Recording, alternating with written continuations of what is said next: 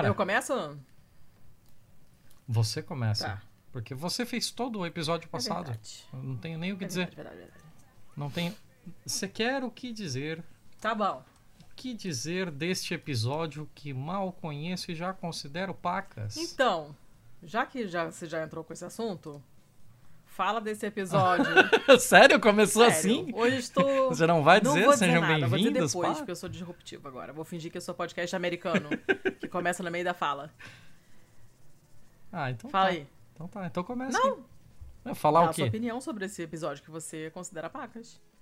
O que, que você achou do episódio com a Erika? Eu não. É, você, me, você me pegou desprevenido. Eu não tava preparado pra Caceta, isso. mas a gente é até sempre difícil fala pra mim falar do episódio. Mas pra mim é difícil. É um assunto que eu não domino nada. Eu fiz uma pergunta completamente burra Não remotamente. foi nada burra, garoto. E vocês. E vocês tocaram ele de um jeito maravilhoso, assim, ficou um papo extremamente leve, descontraído e ao mesmo tempo É, informativo. pra você que, que, que, que, que não é da área, ficou, tipo, ficou compreensível? Porque é fácil viajar. Ficou, ficou. Ah, então tá. Não, ficou, ficou. É, é essa parte da biologia que eu ainda entendo um pouquinho, porque tem os bichinhos. É, o foda é quando vocês falam de coisa que não é bichinho. Aí me fode. Fazer o quê, né? Se nem tudo é bichinho. Não, não é culpa nossa. Mas, sejam bem-vindos e sejam bem-vindas, Hum. pistoleiros e pistoleiras, ao Pistolando 124. Eu sou Letícia Dacker e essa voz incorpórea que vocês estão ouvindo junto comigo, quem é? Eu sou É, incorpóreo? nesse momento não, não tem corpo, a gente só tá ouvindo a nossa, as pessoas estão ouvindo as nossas vozes sem corpos. Corpos, corpos, cachorros. Corpos. Não, mas é, mas é que você não falou que você era incorpóreo. Eu fiquei, porra, por que, que só eu Ah, sou a minha incorpóreo? também é. Mas eu sou o Ah, Thiago. Corrêa. Eu sou incorpórea e sou a Letícia Dacker. é, seu Thiago, pra quem caiu de paraquedas aqui. Começou Caralho. tudo esquisito, pra, quem, pra quem chegou aqui de paraquedas, o que que acontece nos episódios pares? Olha, quem chegou aqui de paraquedas tá extremamente confuso, porque esse episódio começou confuso. Mas esse é o Pistolando. O Pistolando é assim mesmo, acostume-se. Ah, nós somos um podcast de coisas, então, assim, geralmente as pessoas se referem a gente por política, mas não somos apenas isso. Não somos apenas vozes etéreas bonitas. Uh, E nos nossos episódios ímpares, nós temos entrevistas com pessoas que manjam mais do que a gente, o que não é tão difícil assim. E nos episódios pares, a gente fica os dois aqui falando baboseira e conversando sobre links que a gente encontrou pela internet. E a gente divide eles no BMF, que é o bom, o mal e o feio. Primeiro notícias boas, depois notícias más e feio é só notícia esquisita, é só aquilo que a gente não sabe categorizar direito. isso aí. Então, é, vamos começar logo, porque nós temos um problema de fuso horário. Você não vai falar sobre, sobre o O episódio? que, que você quer que eu fale? Foi ótimo conversar com a Erika, apesar O que, que você quer que eu fale? Eu- Essa frase é minha. Porque, tipo, o que, que eu Não, tinha pra falar só, do Foi um episódio? papo muito gostoso. É, Eu gosto muito de ouvir a Erika falando. Ela aparece em outros podcasts, assim, com uma certa frequência, porque ela manja muito, como vocês puderam perceber. E é sempre muito bom é, escutar ela falando e tal. Assim, eu fiquei com medo de ficar hiper carioca, porque a gente entra num feedback positivo, uma fica estimulando a outra. Ficou, Pois ficou, é, mas foda-se. mas, mas é um medo real, assim, porque eu tenho plena consciência disso, que quando eu tô falando com outros cariocas, o meu sotaque vai se intensificando. E, e ela tem um sotaque muito forte. E eu não sei se eu ainda, ainda falo assim, se algum dia já falei assim e fui perdendo ao longo dos anos, porque afinal de contas eu não moro no Rio há muitos anos, há quase 20 anos. Então, eu meio que perdi, assim, um, um ponto de, de referência do meu, do meu sotaque, sabe? Eu não sei em que ponto da escala eu me encontro. Mas eu sei, eu tenho consciência de que quando eu estou conversando com cariocas, o meu sotaque fica mais intenso. Então, eu fiquei com medo da parada ficar, assim, muito insuportável. Mas o pessoal gostou. Ah, isso é extremamente É, normal. as pessoas, é as pessoas comentaram que ficou carioca pra caralho, mas ninguém reclamou. Porque o conteúdo ficou legal, conversar com ela é muito bom e, tipo, ficamos emocionadinhas e, enfim, foi, foi E, legal. e não foi só sobre isso que as pessoas falaram, assim, né? O, o, o feedback foi muito positivo mesmo. É, queremos agradecer aí o pessoal porque a gente vinha sentindo falta de mais feedbacks e aí nos últimos, nas últimas duas entrevistas tanto essa última quanto a do Franciel, o pessoal foi extrema, recebeu Sim, muito sim. bem, assim, foi extremamente receptivo aos episódios e veio comentar com a gente e tal. E isso é muito importante para nós, assim, até pra gente possíveis correções de rota, possíveis correções de alguma baboseira que a gente falou no episódio e tal, né? A gente precisa disso, então nos deem esse tipo de retorno. A gente é, leva todos eles em consideração, até os que reclamam da Sim. gente. Sim, sim. E então, foi assim, foi muito gostoso de gravar, apesar do seu Thiago não estar. É estranho gravar sozinha, não, não sou muito chegada, mas deu certo porque a Erika é muito foda, então ficou bem legal. Gostei bastante desse episódio, fiquei emocionadinha e tal. E, e sei que teve mais gente que ficou emocionadinha também. Então, missão cumprida.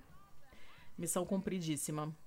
É, Vamos começar, pelo amor de Deus, que já é meia-noite e dez aqui Eu, eu- eu- tô contigo. né? Vai Tá- lá, tá mu- só gente, vai. tá muito feia a coisa aqui. Eu realmente só vou conseguir sossegar em setembro, não tem jeito.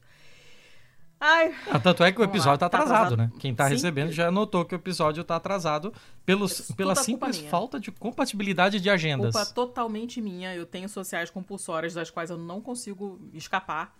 E, e- e com esse, essa diferença de fuso absurda, tá muito difícil de, de juntar as agendas, tá foda. Mas, isso dito, vamos lá. É, quantos bons o senhor tem hoje? Dois. Eu também tenho dois. Ah, ótimo. Quer começar? Tá, posso começar. Então posso vai, começar. vai lá, vai lá você. Ah, eu vou começar com um da Vice. É, geralmente, para quem não nos acompanha tão assiduamente assim, geralmente os nossos episódios acabam que a parte boa é só ciência, porque é a única coisa que vem trazendo um pouco de alegria para nossa vida, né?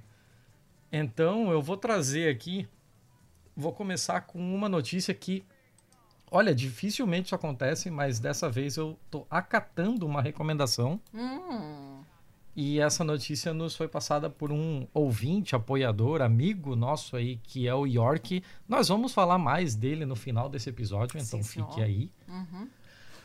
E essa notícia vem do NewsClick, um, um portal da Índia, certo? newsclick.in. Uh, Notícia de 5 de agosto agora. Fresquinha. Bem fresquinha, bem fresquinha. E você vai curtir isso aqui, talvez. Não sei. Não sei porque não é exatamente da sua praia, mas da minha. Mas olha que doideira. Ah, encontraram, meio que redescobriram uma. Um. Caralho. É, uma. uma Caralho. um- como é que é aquelas porra daquelas placas? Um, um tablet engraving? É uma. uma- uma- a, a palavra, a palavra não vem quando a gente precisa dela.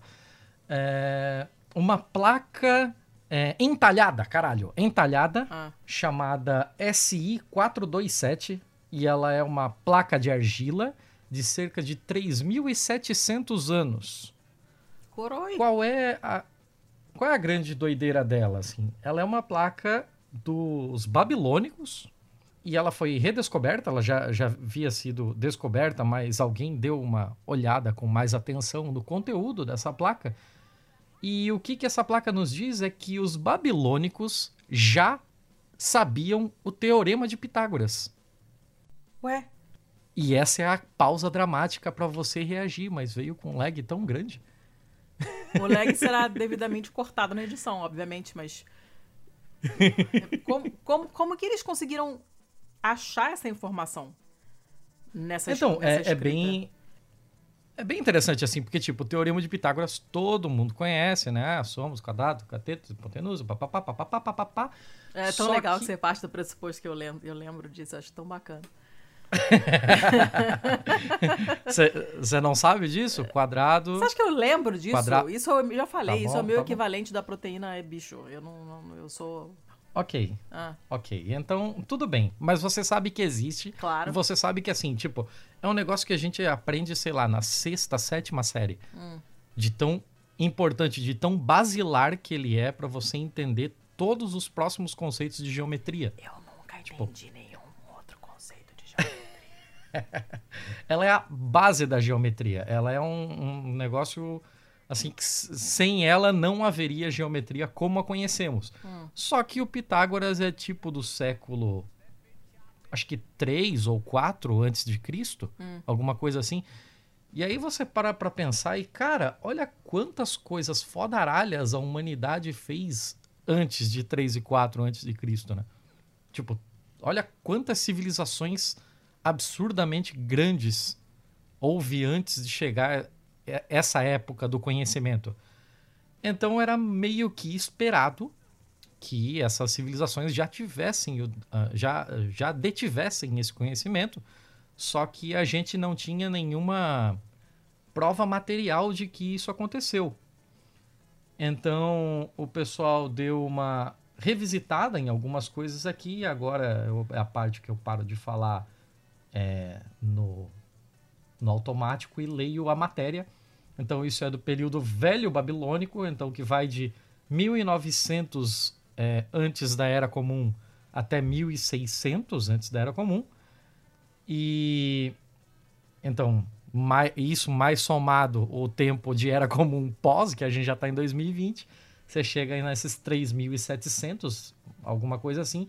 Essa placa já havia sido descoberta em 1894. Caramba! Na região, na região do Iraque, que era onde ficava o, o Império Babilônico da época, uhum. né? onde era a antiga Babilônia. E ela estava preservada no Museu Arqueológico de Istambul desde então. Hum. E ela tem os cálculos pitagóricos nela. Simples assim. Eu, eu não sei até por que, que demoraram para ver assim, nela, porque é um, é um, negócio é um negócio extremamente interessante. Uh, eles é, publicaram isso no Foundations of Science de 4 de agosto agora. E foi feito, o estudo foi, foi dirigido pelo matemático da Austrália, o Dr. Daniel Mansfield, da Universidade de Nova Gales do Sul. Hum. E ele fez, uma, ele fez uma descoberta de que em outro em outra dessas placas, né, esses tablets de, de argila, é, já havia sido encontrado algumas, alguns cálculos geométricos e então ele passou a procurar em esse essa placa primeira é a Plimpton 322. Então tá. E aí depois ele começou a procurar em outras placas mais antigas ainda se ele conseguia encontrar outras coisas. E foi então que ele chegou na SI 427. Isso é uma, uma parada bem interessante, assim, de, de quebra de paradigma, né? Porque é, a gente tem essa noção de de geometria, essa noção de, de álgebra, esse tipo de coisa que vem direto de Pitágoras, Tales de Mileto, Arquimedes, dos grandes pensadores gregos da época, mas que certamente não, não foram os primeiros a, a terem essas ideias, né? Só que a gente tem muito pouco contato com outras civilizações, algumas coisas são ilegíveis, foram perdidas pelos, pelo tempo, estão é, lá ainda, descobertas, prontas para serem decifradas, né? Como acontece, sei lá, com o manuscrito do Mar Morto, esse tipo de coisa, né? E isso revela como a gente tem essa visão extremamente ocidentalista, né? Uh, sim. De como Eurocêntrica e... a gente é, é extremamente eurocêntrico, porque Grécia, Roma, a gente conhece tanto e, sei lá, a gente sabe quase ou nada sobre, por exemplo, fenícios, sobre assírios, sobre os, os antigos povos nômades de, sei lá, Mongólia, China. É, é, muito maluco ver isso. E é uma, é uma baita de uma descoberta, assim. É possível que, se alguém escarafunchar outros arquivos aí, encontre mais coisa ainda. Cara, mas assim, como, como que eles. Não tinha um triangulinho desenhado? Como é que eles decifram? Ah, aí que você se engana, jovem desenhado? que maneiro, tô te passando, cara. tô te passando agora uma a, a, matéria e ó o triangulinho cheio de cálculo ali nesse nessa placa em específico. Cadê o triangulinho, seu Thiago? Eu não tô vendo triangulinho não. Você não tá vendo dois triangulinhos, um na esquerda, outro na direita? Ah, sim. Tá. Pra você ver como meu E você tá é vendo que eles são triângulos retângulos uh -huh. perfeitos? Aham. Uh -huh. É sensacional, sensacional. Impressionante como a mente da gente é, puxa pro que a gente é. Para as coisas com as quais somos familiarizados, né? Eu olhei esse negócio e falei, olha que legal, uma barra de shampoo sólido. a última que? coisa que eu ia reparar era na caceta do triângulo retângulo. Mas tudo bem. acredito, acredito. Acredito piamente. Pô, cara, ninguém tinha percebido isso antes? Sério? Desde 1800 e não sei o quê? Eu acho que assim, ele foi registrado, identificado, porém ele não foi decifrado e acabou arquivado. Tava lá no, no arquivo, tava lá entre o acervo do Museu de Istambul, mas ninguém tinha se atentado para o que tem nele, né? Até porque em algumas partes é um pouco ilegível, ele tá trincado, é, ele tá rachado, né? Uhum. Então, tipo, algumas coisas que estão ali no meio não são perfeitamente identificáveis. Então levou algum tempo para que todo mundo conseguisse. É, desculpa a, o trocadilho, mas juntar os caquinhos de informação e, e, chegar no e chegar na, no veredito sobre o que era aquilo. Fantástico, cara. Que, que coisa maneira. Tô choquita. Muito legal. Muito, muito legal. Tô choquitíssima. Ah, legal, bacana. Tá, eu vou dar uma notícia boa que também me foi doada. Vocês sabem que eu aceito de bom grado doações de notícias. E essa quem me doou foi o Gustavo, o mais um Gustavo, não o Gustavo que chegou depois, o Gustavo que chegou antes. E é uma matéria longa do Washington Post, de 14 de julho, ó, então tem praticamente um mêsinho. E ela pode parecer, em princípio, uma boa notícia, mas depois, lendo, eu fiquei em dúvida de onde colocar, para ser sincera, mas já tava no bom, vai ficar aí mesmo e dane-se. Uh, a manchete é a seguinte: a Alemanha está para bloquear um dos seus maiores sites pornô. Ah. Aí você fala, ah, beleza, deve ser um, é. um, site daqueles merda, né? Que é uma mulher humilhada e tal, não sei o quê. Nananana. É, tem, tem toda uma fama, né, de como a cultura alemã é vinculada a determinadas questões específicas dentro da pornografia. Né? Ah, isso aí já não sei. Não, não assim, que tipo, é, tem uma forte vinculação com, por exemplo, é, necrofilia, BDSM, com, com zoofilia, oh, com, com céu, vertentes est extremas e absurdas, assim. É, eu, eu sei mais do que eu gostaria doidas. sobre. Tá, não eu, é. não, eu não quero saber mais não. Mas, enfim, aí a notícia começa bem, né? Você fica, ah, legal. São os esquemas para bloquear.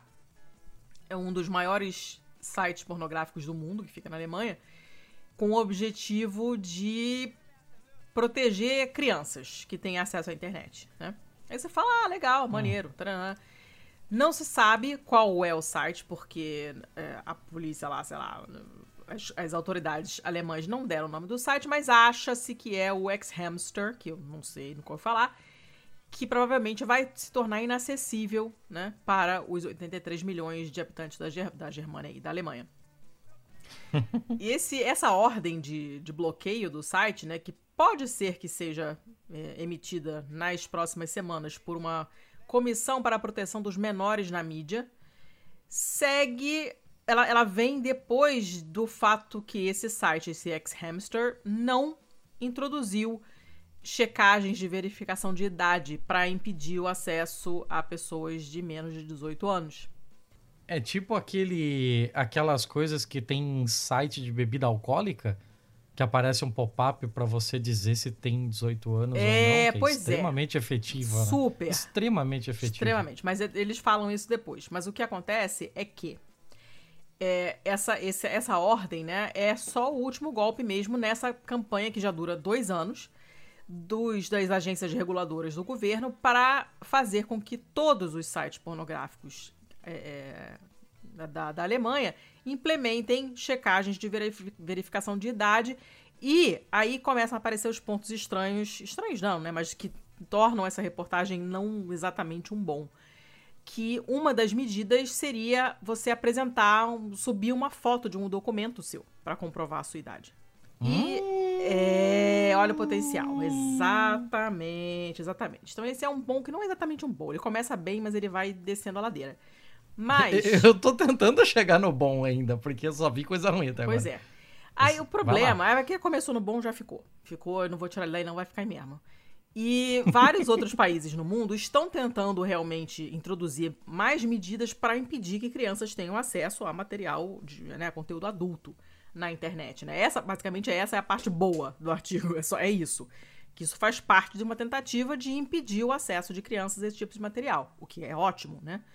Mas é, complica, porque isso é praticamente uma censura, para começar, né? E é, você tem esse um grupo, esse grupo de esse comitê de proteção aos menores na, na mídia representa os 14, as 14 autoridades governamentais de mídia do país. E são eles que, é, que, que, que, determinam esses, esses acordos e que fazem com que esses acordos sejam cumpridos em todos os estados quando o assunto é proteção de crianças, né? Acordos. É, acordos. É, uma, é um puxadinho, digamos, a outras leis alemãs que já existem sobre a proteção de crianças.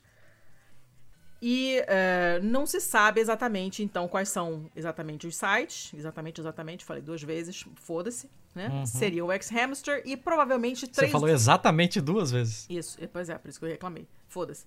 É, então, além desse. Não, mas você não pegou a minha piada, né? Eu, eu peguei. Eu não quero continuar nesse assunto ah. porque eh, chega de exatamente. Eu não quero mais ouvir essa palavra hoje. Eu falarei várias vezes porque eu repito muito, mas eu vou tentar me conter. Os sites provavelmente são, além do X-Hamster, outros três sites, inclusive, incluindo o Pornhub, que é gigante, né? E outros dois sites que pertencem ao mesmo grupo, um grupo chamado MindGeek, que você jamais associaria a esse tipo de site, mas enfim, né? Vou lá. Quem vê cara não vê coração. Hum.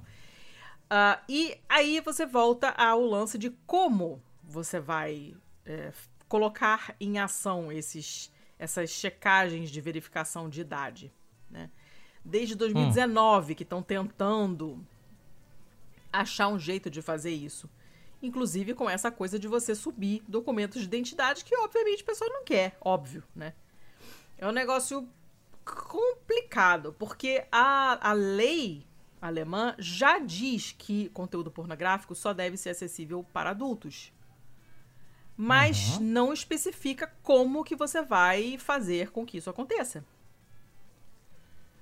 E não é fácil, óbvio, porque você tem uma brecha de privacidade, você tem esse lance que pode ser considerado censura, e, ainda... e tem a GDPR agora, né? Aham. E ainda tem uma outra coisa depois, que é o seguinte: você tem empresas que produzem material, né, conteúdo adulto, que as, as empresas maiores vão, obviamente, dar um jeito de burlar isso aí. Aí botam VPN, hospeda o material em outro lugar do mundo, ninini, não. Mas os produtores menores como sempre, vão ser aqueles mais prejudicados. Então você vai acabar tirando o ganha-pão de pessoas que não vão conseguir chegar ao público deles. Então, na verdade, ele tem um monte de coisa merda. Né? E só é louvável por tentar proteger as crianças, mas está muito difícil. Eu não sei como se poderia fazer é, uma coisa dessas, porque. O que, que, você vai falar? O que, que, você vai fazer? Mandar todo mundo subir a identidade? Hum, as pessoas não vão querer, né? Não, nem a pau. Aí você tem, você tem o lance de que você, quando você acessa conteúdo pago, você tem que mandar os dados do cartão de crédito, então teoricamente você é maior de idade. Beleza. Só uhum. que boa parte do material consumido desse tipo não é pago. E aí fica complicado. Então você tem é, a Austrália, por exemplo, recomendando usar identidades digitais para acessar pornografia. Você tem gente no Utah, naquele estado americano, querendo aprovar escroto. uma lei, escroto, que requer que os novos espertofones, os novos tablets, tenham já filtros anti-pornografia já instalados e ativados, né, habilitados por default. A França também está querendo bloquear sites pornográficos que não usem sistemas de verificação de idade. Tá tudo muito estranho, mas quem está conseguindo chegar mais longe, digamos assim, é a Alemanha, justamente. E isso tá dando esse problemão. As pessoas não estão sabendo como lidar, né? Cara, isso, isso para mim é um total não problema.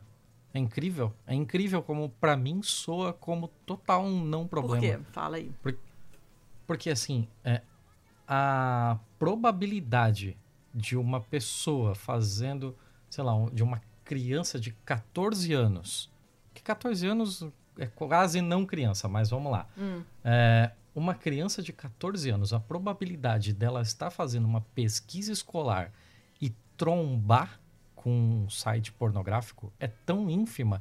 Tipo, quem vai a um site pornográfico está procurando exatamente por isso. Aham. Uhum. Sabe? Sim. Então, é, eu entendo esse tipo de filtro é, por uma questão de legislação e tal, e, e vem toda essa, essa parte moralista da proteção, da inocência das crianças, papapá. Mas assim, quem efetivamente se direciona para esse tipo de site sabe exatamente o que está procurando. É, é, eu, eu acho muito estranho, sabe? Tipo, Aí. Tipo, é, eu acho muito mais efetivo você combater pornografia em um fórum de games. Ah, um mas aí negócio é que tá. de compartilhamento de links em um Reddit, em qualquer aí coisa desse tipo, é sabe? que tá. 63% dos adolescentes de 16 e 17 anos no, no, UK, uma pesquisa com mil pessoas, é, viram material pornográfico nas redes sociais. Só 47 ah, viram é que... em sites pornográficos. Exatamente. Tipo, a pessoa é, que vai a sites pornográficos está exatamente procurando por isso. Uhum. Se você quer fazer algum tipo de proteção para menores de idade, você tem sociais. que você tem que prevenir que em redes sociais seja colocado esse tipo de, de conteúdo. Uhum. Aí, então, caralho. tem outro problema. Quer dizer, outro problema, ah. né? O, o, o, lance é que, assim, o ideal seria que houvesse um acordo entre os países para resolver isso. Porque é muito hum. mais fácil você adotar uma medida quando ela já é adotada por outros países. Inclusive, o usuário fica menos arredio, menos. É, fica mais propenso a acatar uma medida dessa nova se ele sabe que em tudo quanto é lugar do mundo está sendo assim também. Não é só no país dele, né? Então, qualquer que seja a medida, ela provavelmente vai ter mais sucesso se ela for adotada por vários países, né? E, e essa coisa do, da, do, da, das redes sociais é um negócio extremamente complicado, que é onde realmente deveria ser combatido o problema e não exatamente no site pornô, né? Aí outra coisa complicada é que os custos de você implementar um serviço desses são consideráveis, né? Você tem que montar toda uma plataforma para receber esses documentos, se as pessoas realmente estiverem dispostas a subir, que não estarão os documentos, e verificar, pipipopó. Você tem toda uma passagem complexa que você não tinha antes que envolve custos. Então, não é uma coisa simples, né? Então, uhum. tudo sobre esse artigo, na verdade, provavelmente vai mudar. A, a, a maneira de encarar a coisa provavelmente vai ser outra. É provável que eles realmente se joguem nas redes sociais e, e, e menos em, em, coisas desse tipo, né? De bloquear sites pornô.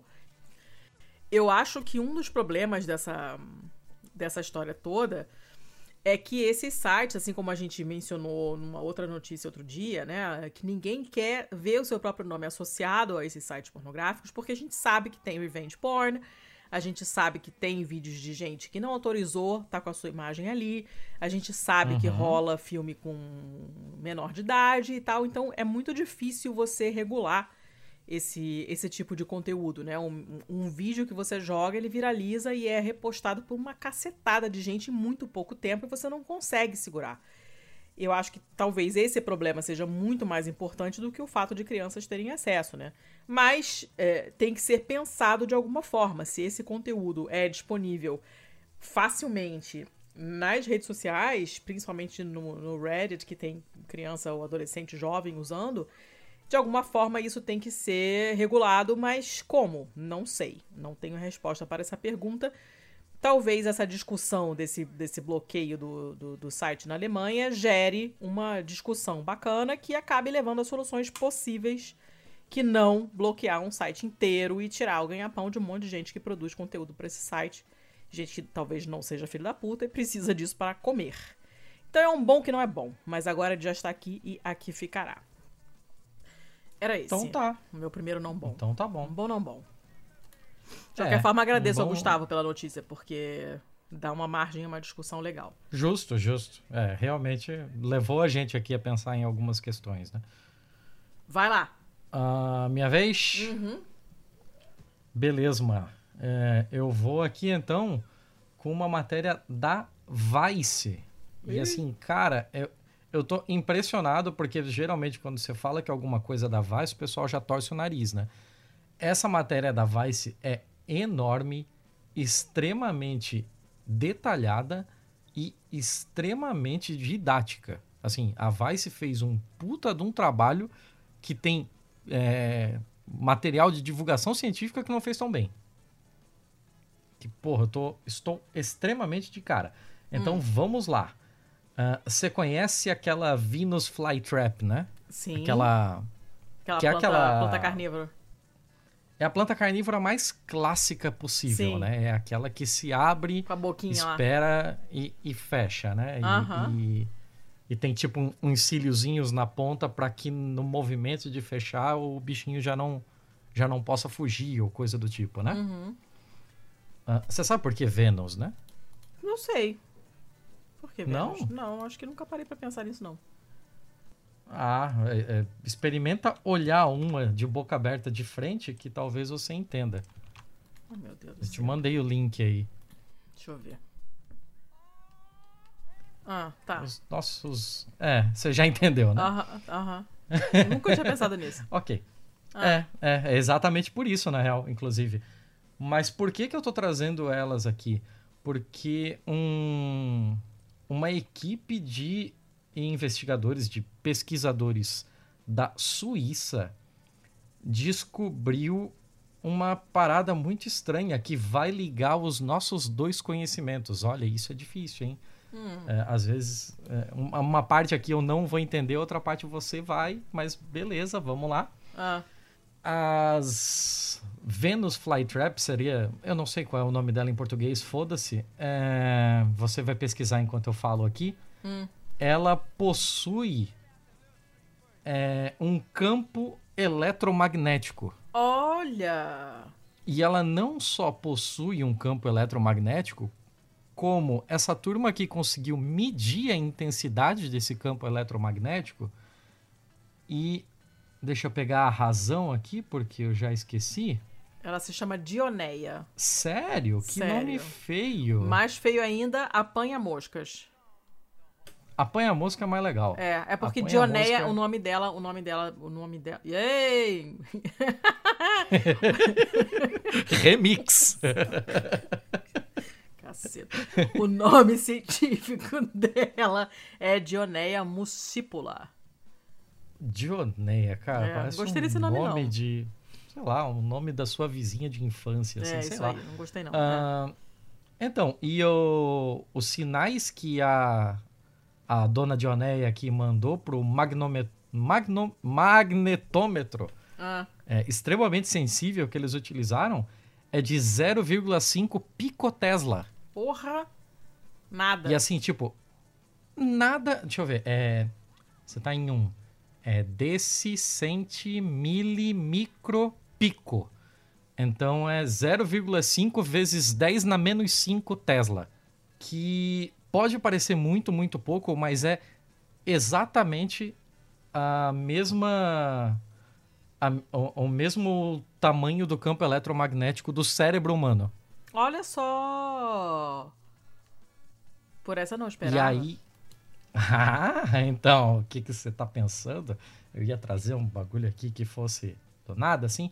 E é uma parada muito maluca, porque isso abre caminho para que as coisas fiquem é, alucinantes, assim. Então, tipo, pode abrir o caminho para um mundo de novo tipo de comunicação entre plantas.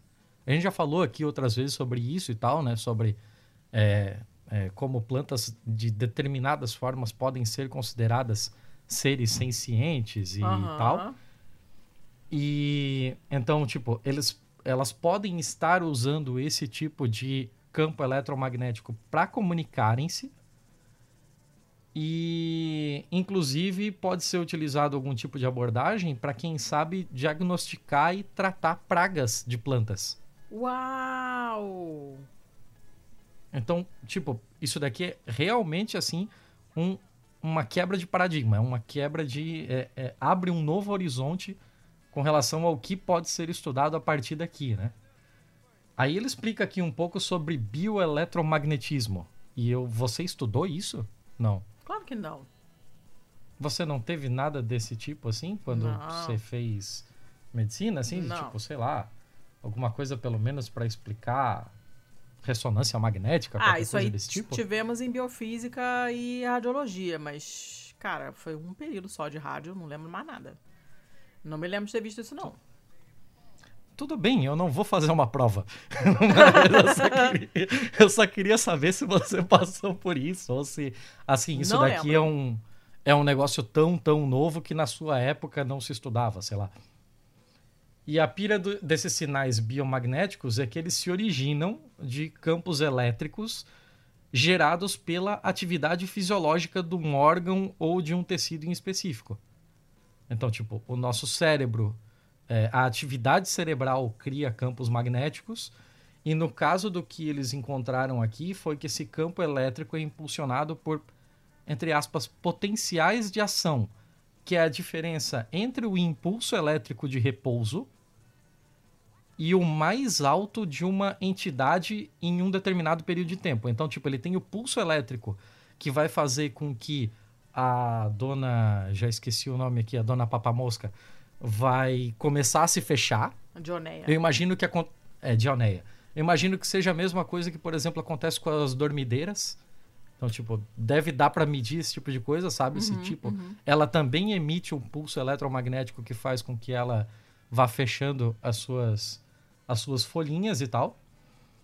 E o que isso, por exemplo, assim, ah, um músculo se contrai, então um impulso elétrico é emitido e aí um potencial de ação acontece que gera esse campo elétrico. Toda vez que você tem um impulso elétrico que vai dar o comando ao músculo, você vai ter um campo elétrico, um campo magnético vinculado a esse pulso elétrico. Caramba. Então, tem, tem até um gráfico aqui, que depois vocês Tem um podem ver no link que vai ser dis- disponibilizado, que mostra que toda vez que o- os pulsos elétricos é, vão crescendo, né, vão saindo do zero, na, na senoide também há um, num, num eixo Y um crescimento de campo elétrico. E assim, por exemplo, o coração humano chega a 100 picotesla. Hum. E a nossa plantinha aqui tá chegando a 5 picotesla. Caraca. Então, porra, é, aliás, a ponto 5, né? A meio picotesla. É uma parada extremamente mais interessante, assim, né? Porque abre toda, toda essa nova questão. A questão é que, meu, eles precisaram de um equipamento absurdo. É um cara aqui chamado Squid, que é um dispositivo de interferência quântica supercondutor Meu Deus para do conseguir céu. medir isso. e esse é quântico quântico mesmo, não é tipo colchão de, de fraudador. mas, mas então é um, é um dispositivo extremamente sen- é, sensível, né, para conseguir pegar esses campos muito muito baixos. Ele é feito por uma ele tem dois supercondutores e esses dois supercondutores ficam separados por um material ultra fino, geralmente cobre. Então, quando um começa a interferir no outro e o, e o cobre é, sente as, as vibrações dessa, dessas duas, desses dois materiais interagindo, é quando ele consegue, consegue fazer esse tipo de medição. Né? E assim, o experimento é muito louco, porque eles pegaram três fios de cabelo que vão atuar como Caraca.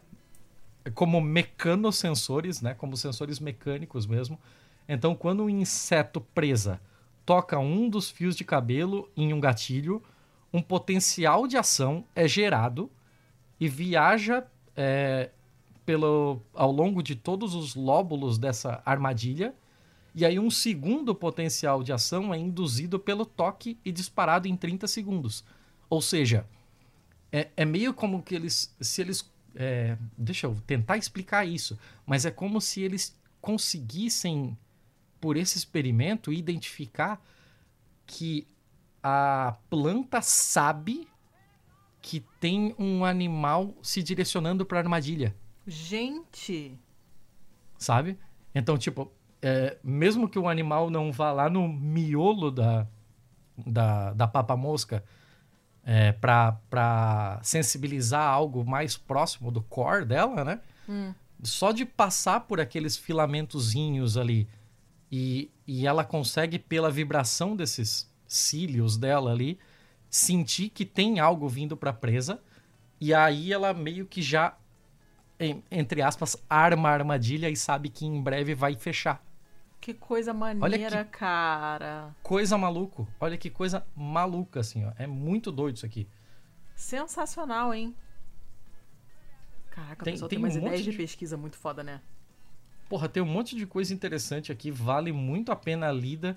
Provavelmente você vai entender 20%, porque eu entendi 20 e dos 20 eu consegui explicar 5 para fazer isso aqui. Nossa, eu provavelmente vou entender 2%. Mas é, mas é muito, muito, muito legal. É, a matéria tá cheia de coisa legal, assim, tipo, tem até algumas curiosidades, assim, tipo, ah, o campo magnético de uma torradeira é 300 mil vezes mais poderoso que o campo magnético do cérebro humano. O campo magnético da Terra, da Terra, do planeta Terra, é duas vezes mais, é duas mil vezes mais poderoso que o da torradeira. Ou seja, se a gente conseguisse somar 6 milhões de cérebros, hum. a gente conseguia competir com o campo magnético da Terra. Tá que pariu. Então tá. Só que um imã de geladeira é 58 vezes mais poderoso que o da Terra. Ué? Olha, você tá me deixando confuso. Acho melhor a gente mudar de notícia, porque eu estou confuso. Ok. Ó, então, então tá. Vamos, vamos, vamos continuar na ciência, então? Pode ser? Vamos. Vamos. É, é engraçado, né? Porque surgem matérias que parecem que a gente já deu aqui, né? Mas é porque você vai tendo atualizações, né? Updates. Nesse caso, é uma notícia. Ah, é, é, não, é o Yuri, né? Você sabe que eu não trago nada do Yuri. Porque eu quero esquecer o Yuri. Então, é uma notícia do canal Tech, de agora 19 de maio. Então não é tão recente assim. Mas, olha só, fala de umas coisas que a gente já mencionou. A gente já falou de lixo espacial, né? Você lembra que tinha aquele, uhum. aquele, aquele projeto do satélite de madeira? Foi uma notícia sua ou minha? Já esqueci. Sim, minha, minha. Ah. E fala de fungo. E também fala de ah, tijolo pronto. de fungo, que já apareceu aqui também, que foi uma notícia que eu trouxe. Aí juntou tudo e nós temos aqui a seguinte manchete: Projeto sugere criar satélites feitos de fungos para resolver lixo espacial. Satélite de fungo? Satélite de fungo. Pera. Foda, né? Uh, o, o fungo sobrevive no, no, no, ah, mas no aí espaço? que tá. Eu, eu, na verdade, ele, ele não é precisa de... sobreviver, ele só precisa ser o material, então. É, ele é o ex-fungo, ah. na verdade. Ex-fungo. Ah, então, é. você quer mandar cadáveres de fungo pro espaço, isso, é isso? pra você ver. Fantástico. Hum. Essa, ah, tem uma foto lindíssima da, da, do, do micélio lá, que são os, os fiapinhos lá do... que o fungo produz, né? o, o, que se chama micélio. Na, na, na verdade, o micélio ele é o produto de uma colônia bacteriana, né? Que é uma massa de ramificações formada por um emaranhado de hifas. Os, as hifas. Hifas, o, a, é. aquele da vacina? Não, H-I-F-A-S. Para de falar merda. Ah, tá. Tá? Ah, meu Deus. Só que a matéria fala que, esses, que as hifas são filamentos das células das bactérias e não é. São células fúngicas, tá? É fungo que produz hifa, a bactéria não produz hifa. Mas enfim, igual. você tem. Não. Você tem esse emaranhado de hifas que, na verdade, parece é, algodão doce, tá? E às vezes essas estruturas ficam enormes, né? Se você pegar uma coisa, um alimento mofado e tal, você vê que às vezes o negócio, se você deixar, o negócio vira um talagão. E, e, e, conforme vai crescendo, esse micélio ele libera uma enzima que consegue transformar açúcar ou outros resíduos vegetais em nutrientes benéficos para ele mesmo, né? E por isso eles conseguem ocupar praticamente qualquer superfície. Quando hum. o fungo morre, esse micélio fica para trás. As fibras ficam e elas são leves e são muito resistentes. Então, esse é uma das fibras orgânicas estudadas para serem usadas como material de construção e manufatura em geral. Você tem outros projetos baseados em fibras de micélio sendo desenvolvidos. Você tem colônias espaciais, os tais tijolos de micélio, tem um monte de coisa sendo feita com isso aí. Caralho. É foda, né? É muito maneiro. E é o mesmo, o, o, o mesmo, não é o mesmo. O trabalho dessa, desse, esse estudo que está fazendo exatamente esse estudo do, do micélio para satélite se inspirou na tua notícia lá dos satélites de madeira. A inspiração ah, foi essa. Falar, ah, vamos, vamos fazer uma então, parada. Então tem dedinho meu nisso aí. Tem, tem dedinho, dedinho, meu seu. Nisso aí. Tem dedinho seu. Isso aí, né? É... Eu sou responsável por esse projeto agora. Aham, é o teu projeto, né? Só que esse, o micélio, ele é, mais, ele é forte, é um material bem forte, e ele é mais flexível do que a madeira. Também é mais renovável, porque fungo se reproduz numa velocidade muito maior, em geral. Né? Os fungos que criam micélio se reproduzem numa quantidade, numa velocidade muito maior do que árvore. Então, pode ser é, também um material mais leve, e também é mais por que retardador isso, de Letícia, você sabe? O quê? Você sabe por que, que ele se reproduz numa velocidade muito maior? Tipo, é, é metabolismo? É tipo, é a necessidade de expandir para alcançar mais nutriente? O que, que é? Cara, normalmente, assim, não é um porquê. Ele evoluiu assim e deu certo para ele. Ele, naquele ciclo curto dele, ele consegue esporular, jogar esporo lá pra puta que pariu, consegue se reproduzir dentro ele de um sai outro esporrando animal. por aí. É, basicamente. Isso se deu bem, funcionou para ele. Por que, que mosquito dura pouco também? Não tem um porquê que ele dura pouco. Ele dura pouco porque para ele é suficiente. para ele, no sentido de espécie, né? Funciona. Tá. E é um material bacana, porque ele é mais retardador de fogo também. O que torna ele perfeito para construção e também perfeito para esse lance do satélite, né? E, Letícia, é, você falou em. Você fal... É, nossa, eu tô te interrompendo altos, desculpa, mas é porque a minha cabeça tá fervendo com dúvidas. Ah. Uh, você falou do tijolo do micélio. Sim. Tipo, esse é sempre do micélio. Do, do fungo morto. Sim. Certo? Sim. Tá. Não dava para fazer o tijolo do fungo vivo e aí, tipo, a casa ir crescendo? eu tô imaginando agora a casa crescendo. Esses tijolos, eles são produzidos com, com, micélio, resíduos de jardim, raspas de madeira, isso tudo é prensado e vira um tijolo, não é só micélio. Tá? Ah, então tá. É. E essa, essa combinação funciona, aí. Funciona, funciona bem. Tô, só tô imaginando a casa crescendo igual Alice no País das Maravilhas. E, e, e, o cara, um dos, dos caras que estão pesquisando isso, o cara é um ex-fuzileiro naval americano, ele espera que a NASA e outras agências govern governamentais possam aderir ao uso desse material, porque ele tem um monte de, de vantagens, né? E, e é legal que ele, que ele fala mesmo que o trabalho foi inspirado por esse trabalho do, é, dos satélites de madeira, porque é um material também mais sustentável, muito resistente às mudanças de temperatura e de luz solar direta, né? Que é exatamente o que o, o satélite tem que encarar todo dia, o tempo todo, né? Então é um negócio bacana. Agora, você já pensou? Porque é, primeiro que você economiza madeira, que é uma coisa bacana, né? Uhum. E, e é, ele é mais, mais leve, ele é mais retardador de fogo, ele é mais flexível do que a madeira né? Dependendo do tipo de micélio que você usar. Então, é, tem muitas vantagens. Eu achei sensacional. Eu acho que já está na hora da gente ver casas construídas com esses negócios. Eu queria muito ver alguma coisa realmente feita com tijolo de micélio, assim. Eu, é muito maneiro. A gente já trouxe essa, essa notícia já tem um tempinho. E, e eu morro de curiosidade de ver para onde está indo, assim. Então eu adoro quando aparece uma atualização, porque né, é uma coisa bacana. Aí, de repente, a pesquisa não dá em nada, fué, e quando tem uma atualização é uma coisa bacana. Eu tô bem curiosa, quero ver o que, que vai aparecer feito com, com esses materiais aí. Né? Não, maneiro, maneiro. Mas é maneiro, é. né? Uma puta pesquisa. Mas eu quero a minha casa que cresce. Você quer a tua casa que cresce? Vai fazer um puxadinho É. sozinha? Ah, Cê- pouco massa. É, você vai botando uma estrutura de, de ferro, sei lá, um esqueleto assim, né? Pra, pra ele, igual planta trepadeira, É, assim, planta. assim como você lá, faz com parreiras, né? Que É, tipo, deixa. Você é. vai direcionando o crescimento. Já pensou? Caraca, hein? Porra. Olha. Ah, louco isso aí, hein? Bioarquitetura. tem, que- tem que pesquisar, deve ter alguma coisa, algum, pelo menos em conceito, com relação a isso. Se Não tiver, a gente nada. traz no próximo BMF. Vamos Isso dar aí. uma olhada nisso aí. Isso aí. Mas eu achei muito bacana a notícia. Achei muito, muito legal. Já não me Maneiro, lembro quem maneiro foi que me mesmo. deu. Eu acho que essa apareceu pra mim, não foi ninguém que me mandou, não. Mas eu não tenho certeza, que tem um tempinho já, eu esqueci. Vai.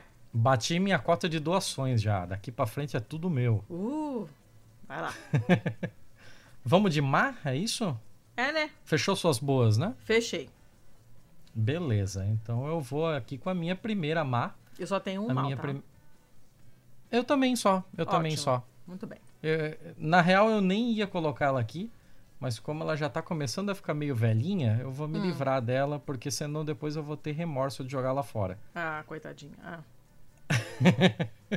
Ela é de 4 de janeiro de 2021, Hum. então por isso que eu já disse que ela é meio velhinha.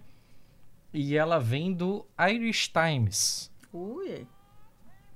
Então, apesar de ser do Irish Times, ela fala sobre a Itália.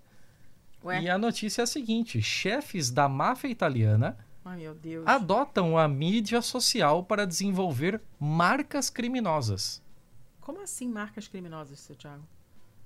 Isso eu achei muito curioso e muito maluco ao mesmo tempo. Quem não ouviu o nosso episódio sobre máfia italiana, faça-o junto com o Leandro Demore lá falando sobre o livro Os Meninos de Nápoles. Muito, muito bom. Uhum. E porque isso tudo vai acabar voltando nessa, nessa notícia aqui. Ah, tudo começou com uma página no Facebook chamada Honra e Dignidade.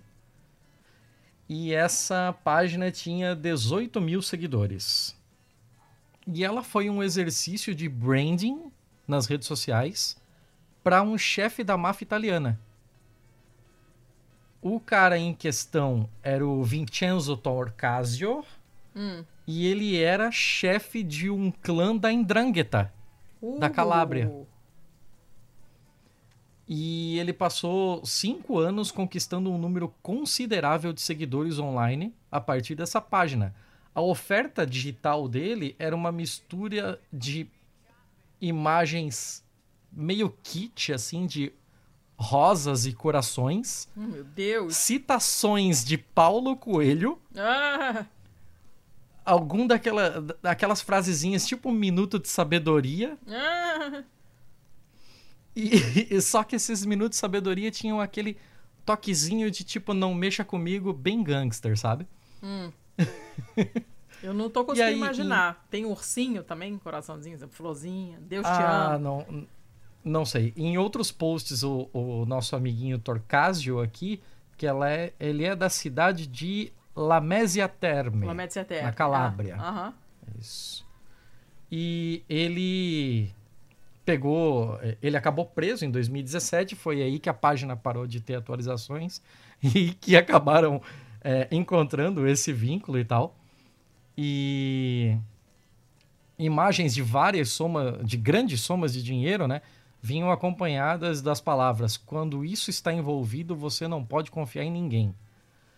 Aí, para especialistas em máfia, o Torcasio, a, a grande ideia dele era meio que virar um influencer de mídia social, associando um estilo de vida e uma parada de, de respeito e honra que são muito associados àqueles gangsters italianos da década de 40, de Sim. poderoso chefão da vida, Aham. e meio que dá uma repaginada disso com a página dele. Então, tipo, ele quer mostrar que no clã dele tem esse esquema de honra, tem esse esquema de todo mundo precisa ser respeitado e veja lá como você fala comigo, ao mesmo tempo que tem uma pira de ostentação, né, pelas grandes somas de dinheiro e tal, e ao mesmo tempo que ele traz um, essas coisas de minuto de sabedoria, de mostrar que assim.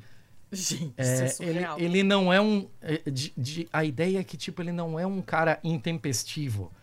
Ele é um cara sábio e frio que sabe tá. o que tá fazendo, sabe? Aham. Então, Você tá lá, Então- Cláudio. Era meio essa imagem que ele tava tentando passar, assim. E ele tinha uma, um, um perfil de público baixo para evitar a atenção das autoridades. Aí eles começaram a realmente é, pensar em formas de aumentar essas marcas criminosas como uma forma de construção de marca mesmo, como o conceito que a gente tem de branding mesmo, de marketing, para fazer coisas, é, para fazer com que os próprios negócios da máfia tornassem mais rentáveis. Então, o que um dos especialistas aqui que foi ouvido, que é o Frederico Varese, de Oxford, ele falou o seguinte, ó, marcas criminosas poderosas reduzem a necessidade de, de usar a violência. Ah, Porque A fama delas a precede, tipo, é como se você pedisse dinheiro emprestado para um cara e você sabe que ele tá na máfia. Então você sabe que ele tá falando sério. Você não vai deixar de pagá-lo. E o fato de pela imposição do medo você não deixar de pagá-lo reduz uma onda de violência. Olha, que coisa maluca. Só, cara, que cascata de eventos bizarra. Pois é, é, é, assim, ele, ele teve uma ideia justamente para aumentar o respeito do clã. E até, vamos, vamos ser bem justo aqui, né? A gente falou sobre isso no, no episódio dos Meninos de Nápoles, de que é, essa, esses clãs novos, eles brigam muito para chegar em pessoas cada vez mais jovens, né? Em renovar a sua linha de frente e tal. E ele conseguiu isso é, por meio de colocar um- uma uma reputação em cima dele no Facebook e fazer com que é, jovens que pretendem ir para o lado do crime brilhem os olhos na organização dele em específico e não na sua rival, por exemplo. Cara, que loucura isso. E, e, assim, você vai na página do, do Honra e Dignidade, Hum. não tem nenhuma promoção direta de atividade criminosa. Que eles Eles nunca falam sobre esse tipo de coisa. Então, tipo, muitas das po- postagens falam sobre é, o risco que é você trair uma pessoa, sabe? A, a traição por parte de quem é próximo de você, a necessidade de ter sangue frio e de prestar respeito aos chefes. E, só que isso tá tudo ali naquele, naquela entrelinha, sabe? Gente. E muito disso são ensinamentos de outro grande chefe muito famoso, né? Que é o Rafael Cutolo, que era da Camorra. Cara. tem uma, uma pesquisadora aqui, a Ana Sergi, da é, criminologista de Essex, que fala que os chefes do crime e seus familiares estão usando a mídia social dessa forma para promover e defender o que eles acreditam que devam ser os valores culturais louváveis pelos seus seguidores. E aí, quando a gente está falando em seguidores, pode ser tanto seguidores de mídias sociais quanto seguidores dentro da organização criminosa. Uhum. É extremamente interessante isso aqui, porque é um jeito de atacar um, um público é, muito mais jovem, né? É, é, um do o pesquisador aqui, o Varese, diz que esses vídeos mostram que parentes de membros da máfia são influenciados pelas mesmas culturas juvenis online que outros adolescentes e usam as redes sociais da mesma forma que os jovens de outros lugares. Então, tipo, as pessoas é, são pessoas como nós, eles vivem no mesmo mundo que nós. Eles fazem parte da mesma cultura em que vivemos e, na maioria das vezes, apenas revelam informações sobre si mesmos que não são criminosas e não podem ser usadas em tribunal. É extremamente engenhoso o esquema deles. Hum, olha só. Safadinhos. Muito, muito maluco isso aqui. É, assim, eu tô trazendo no mal porque todo o contexto da máfia italiana, né? Então, tipo, aqui a gente tá falando de uma visão extremamente romantizada que o mafioso tem sobre si mesmo. Sim.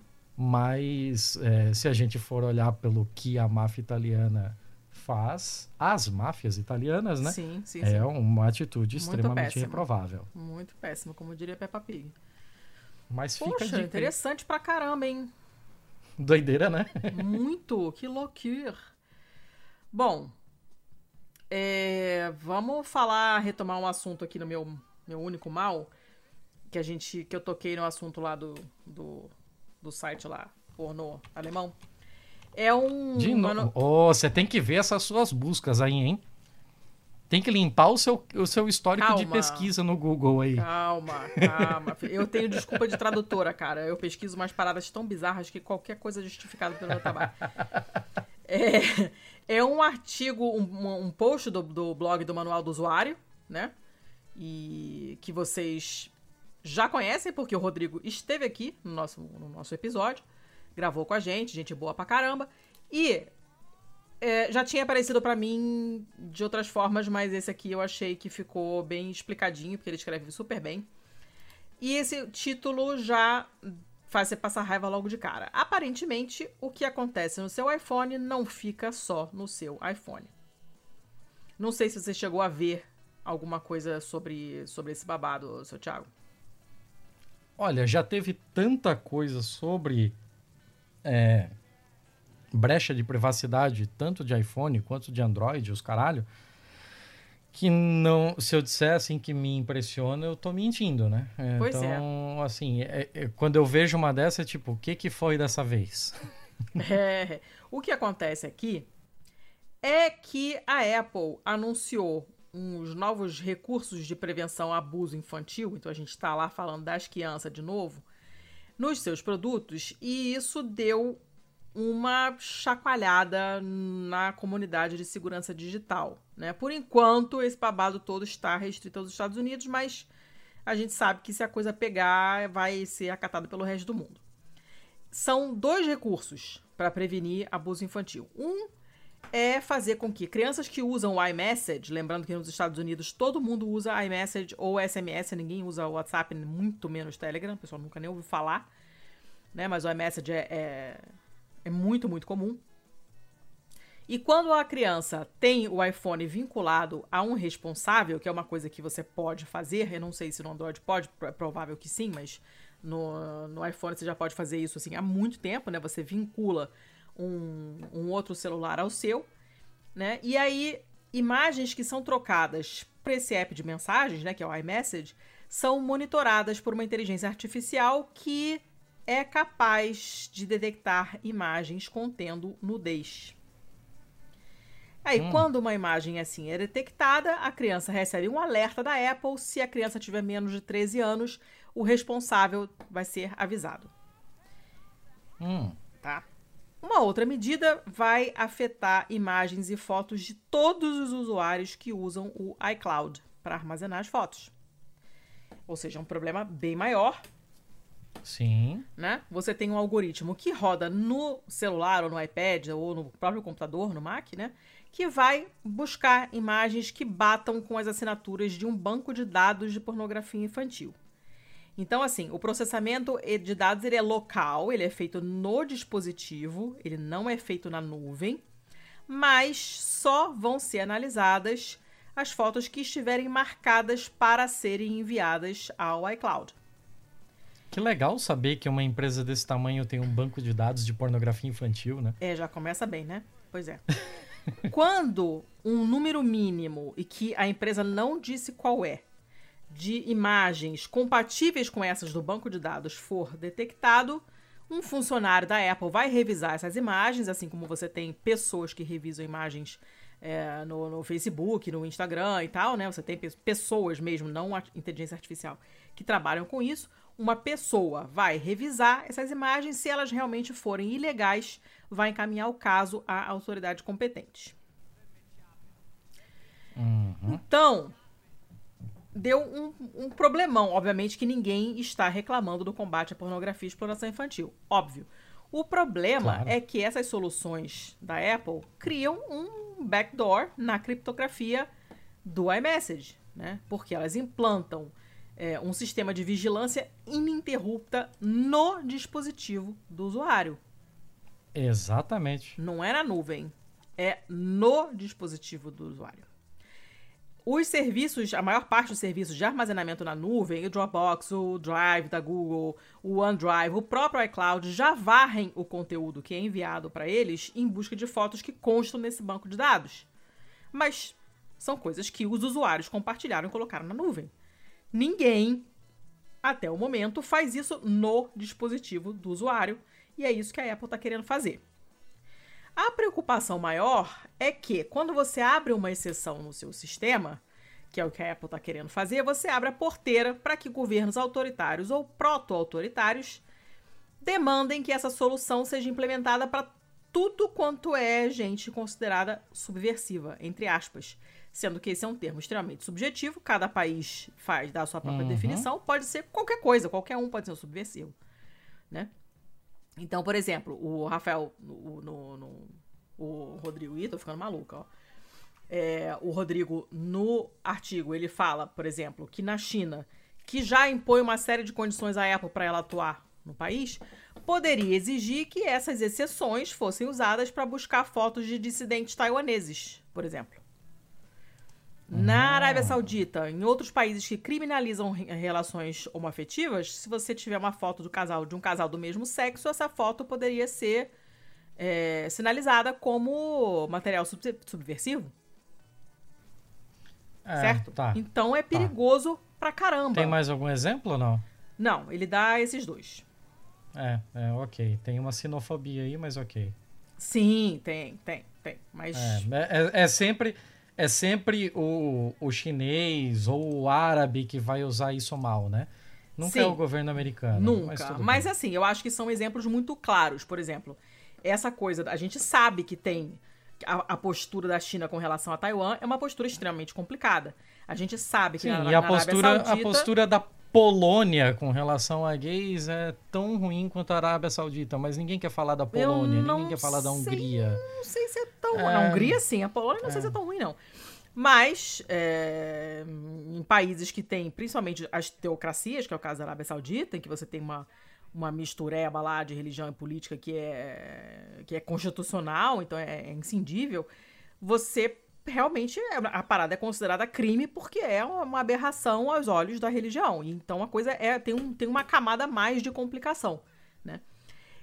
Então o problema disso tudo, então, é que você não consegue criar um sistema de monitoramento no dispositivo do usuário que só consiga ser usado para imagens explícitas enviadas ou recebidas por crianças. Você não tem como fazer isso. Esse tipo uhum. de filtro específico, né? Você vai acabar pegando outras coisas, né? E, obviamente, essa reação que houve no mundo da segurança digital foi imediata e foi esmagadoramente contra a Apple. Saiu um, um artigo longo no, na EFF, da EFF, que é a Electronic Frontier Foundation, né? Que uhum. é uma uhum. empresa de. Empresa não, uma fundação, né? De, de, de cibersegurança e tal, né? Fez um arquivo, um arquivo aí. Um artigo bem longo explicando por que, que é uma ideia, essa ideia é ruim. Você teve uma carta de acadêmicos é, no Financial Times falando contra, se manifestando contra essas novidades da Apple. Né? Teve uma carta aberta que foi publicada para reunir assinaturas de quem se opõe a essa medida. Né? E, no mínimo, então, essas exceções propostas pela Apple abrem um buraquinho. Eu gostei da, da, da metáfora que ele deu. Abrem um buraquinho na barragem da segurança da privacidade. Uh, e numa barragem, a gente sabe, um furinho sempre precede uma catástrofe. É um passo em falso que desmonta a retórica da empresa. Né? E eh, se você. É, tudo bem, mas. Não, Re não, retórica. Eu, eu, não, o não, termo é a retórica da empresa, né? A retórica. Tá, não, é, não é a não, postura. Desculpa, eu não tô rindo disso. Tá rindo o quê? Eu, eu tô rindo por causa da barragem. Ah, bom. Porque tá. eu, é que eu lembrei de uma vez que eu fiz uma visita técnica em Itaipu. Meu e aí a visita vem. técnica você anda nas entranhas de Itaipu, né? Tipo, eu fui no eixo da turbina, assim. E quando você tá passando lá atrás e tal, né? Aquele paredão de concreto absurdo. E eu nem tinha notado, a gente só tava andando. E o, o guia nos parou é, para mostrar o tamanho disso e apontou lá no canto. Vocês estão vendo aquela rachadura lá? Aí a gente viu tinha uma puta rachadura ah, no ah. concreto. E era o concreto da barragem mesmo, do paredão oh, que segura. Então, esse paredão aqui, ele tá isolando a gente. E, e, eu não lembro assim a quantidade, mas ele falou algo tipo como um trilhão e meio de litros d'água. Uhum. aí você olha aquela rachadura, aí ele olhou pra gente sorrindo, viu? É por isso que a gente usa capacete. Cara. Muito bom. Adorei. Mas eu gostei da metáfora porque ela explica direitinho, né? E assim, é contra a retórica que a Apple tem, né? Eles têm essa, essa, essa postura, eles tratam segurança e privacidade como um diferencial de mercado, né? É difícil de você jailbreak os, os celulares e tal, né? De você mexer. Né? Tanto é que quem entende de celular prefere o Android porque você consegue futucar e personalizar uhum. ele de uma uhum. maneira que, que a Apple não, não permite que você faça com, com o iPhone. E nesse caso, eles estão fazendo o contrário do que eles sempre apregoaram. Então, é provável até que eles voltem atrás, inclusive, porque é, a, a, recepção foi realmente muito ruim. Mas é uma notícia bem merda, uhum. né? Porque realmente, se isso vai pra frente, cria um. abre um precedente enorme. Sim, dá, sim, sim. Dá campo pra, pra fazerem muita merda. A gente. É, a gente tem acompanhado o lance do, do, do, Pegasus, né? Que é aquele filho da puta lá do, do, do filho do excrementíssimo lá queria comprar, que também é um aplicativo um negócio super complicado, que fuça teu celular todo, liga e desliga o bicho, faz tudo sem você nem perceber que ele tá lá. Então você tem todos um, todo um problemaço de privacidade rolando. E aí a Apple agora fala: não quero mais privacidade. Agora eu vou abrir um buraco aqui e tal. Complicado. Complicado, complicado. Uhum. Ah, e agora que eu tô vendo, tem uma. Bom, o Gabriel foi quem me mandou a, a notícia e eu tô vendo agora que tem comentário dele também. Né? Enfim, vale a pena sempre ler os comentários do, do manual do usuário. A gente comentou isso quando o Rodrigo veio aqui, né? Que os manual.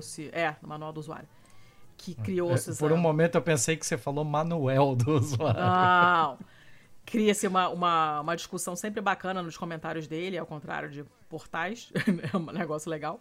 Vale a pena ler os comentários que tem sempre uma discussão bacana. Enfim, é uma notícia bem bosta e obrigada, Gabriel, pela notícia. Eu já tinha visto, mas é, eu gostei mais dessa aqui, do, do post do Rodrigo, então fica essa aqui. É um mal bem mal e acabaram meus maus. Chega. Eu menti pra você, eu tenho mais um mal aqui. Ô, oh, caceta! Não... É, eu vou, eu vou, eu vou mandar. 1h20 da eu manhã. In, inclusive, ah. eu tava falando ah. em. Eu tava falando em Polônia aquela hora, porque eu tava passando o olho por essa matéria. Mas, de fato, o, o mais pesado é na Hungria mesmo. Eu, eu, que confundi as coisas aqui. É, imaginei. Então, ah. está feita a correção. Apesar Sim, de que senhor. a Polônia não é flor que se cheire. Não, de maneira nenhuma. Ah, pronto. É, dito isso, Sim. Uh, eu venho aqui com mais uma notícia de um cara que eu já trouxe várias vezes, que é o FIS.org. FIS, P-H-I-Y-S, né? Eu não lembro disso, não. Physics. Ah, ah sim, tá. É. é. E essa parada aqui saiu na Public Library of Science. Uh. Na Biblioteca Pública da Ciência. Uh. E um em cada oito pais poloneses ah, foi falar da Polônia, dizem que se arrependem de ter filhos. Caraca! É coisa, hein? Cara, é muita, mas muita coisa aqui, ó.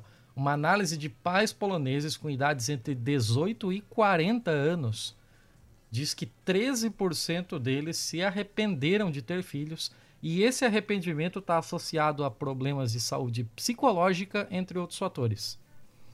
Hum. Aí agora vem aquela parte foda, que é falar nome polonês, mas ah. esse até que vai. Esse é o Konrad Piotrowski, hum. da SWPS University, de Poznan. Hum. Ele apresentou a, as descobertas né, dessa pesquisa dele. Os estudos anteriores sugeriam 8% dos pais nos Estados Unidos e na Alemanha. Hum. Nossa, então gente. ele resolveu fazer algo equivalente com a Polônia e chegou nesse número assustador. É, outros estudos de pequenos grupos de pais explicaram fatores ligados a, ao arrependimento. Né? No entanto, faltavam um, pesquisas que examinassem esses fatores em amostras maiores em representações mais consideráveis de populações inteiras, né? E aí o Piotrowski aqui fez um estudo com 1.175 pais poloneses. Então é um, um P considerável, né? E 1.175 de 18, entre 18 e 40 anos.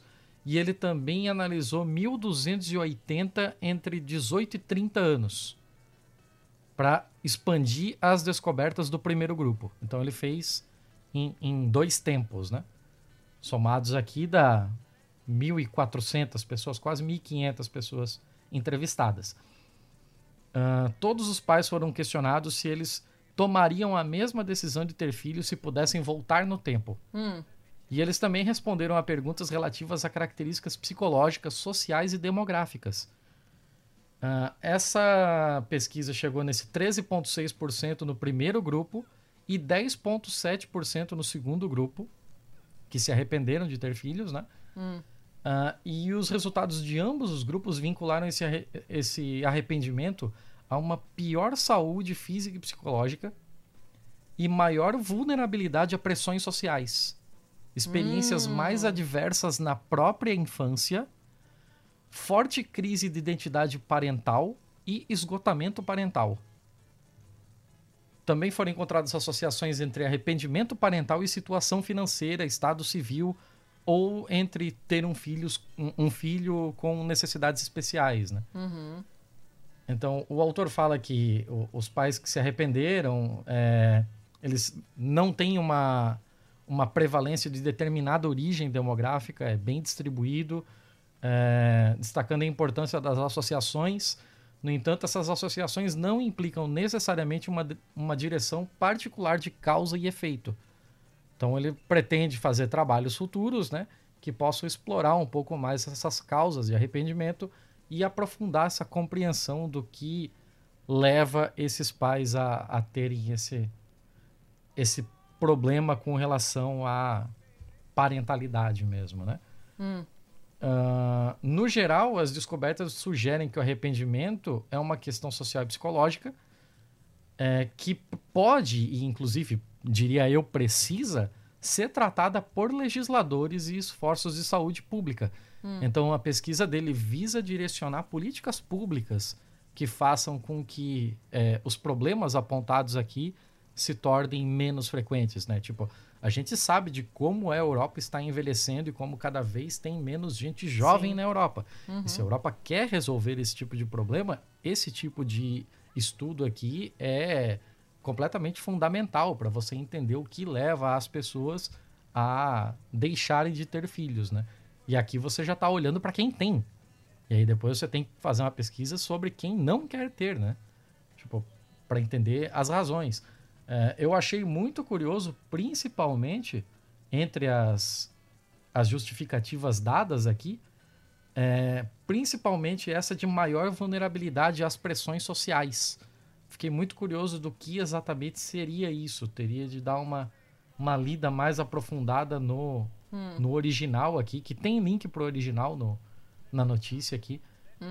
para compreender exatamente o que é. Por exemplo, sei lá, é, ele recebeu uma oportunidade de emprego, mas era em outro país, ele não foi por causa dos filhos.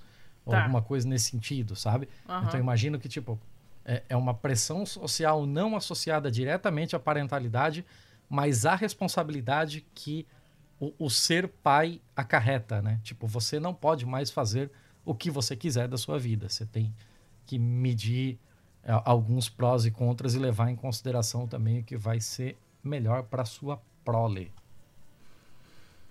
Rapaz, tô falando alguma coisa muito errada aqui, dona Letícia, você não. enquanto mãe? Não. Porque assim. Eu... Não. Eu não tenho lugar de fala nisso aqui, né? Não, tô digerindo. Vou, vou ler isso aí com calma depois também. Ok, ok. É, tem, tem bastante coisa aqui que pode, pode gerar ótimos debates, né? Sim, pra caramba. Pode, Agora, pode gerar eu... até pauta pra gente fazer um episódio futuramente, inclusive. É, é. Era isso que eu ia falar. Eu acho que isso rende bastante conversa. Bastante conversa. Aí você cai na maternidade compulsória e, e essas coisas todas. Assim, é um assunto bem, bem profundinho. Uhum. Tá. E, e, eu fiquei falando aqui em pais, pais, pais, né? Mas é pa Por causa de parents, né? Sim, é, sim. isso.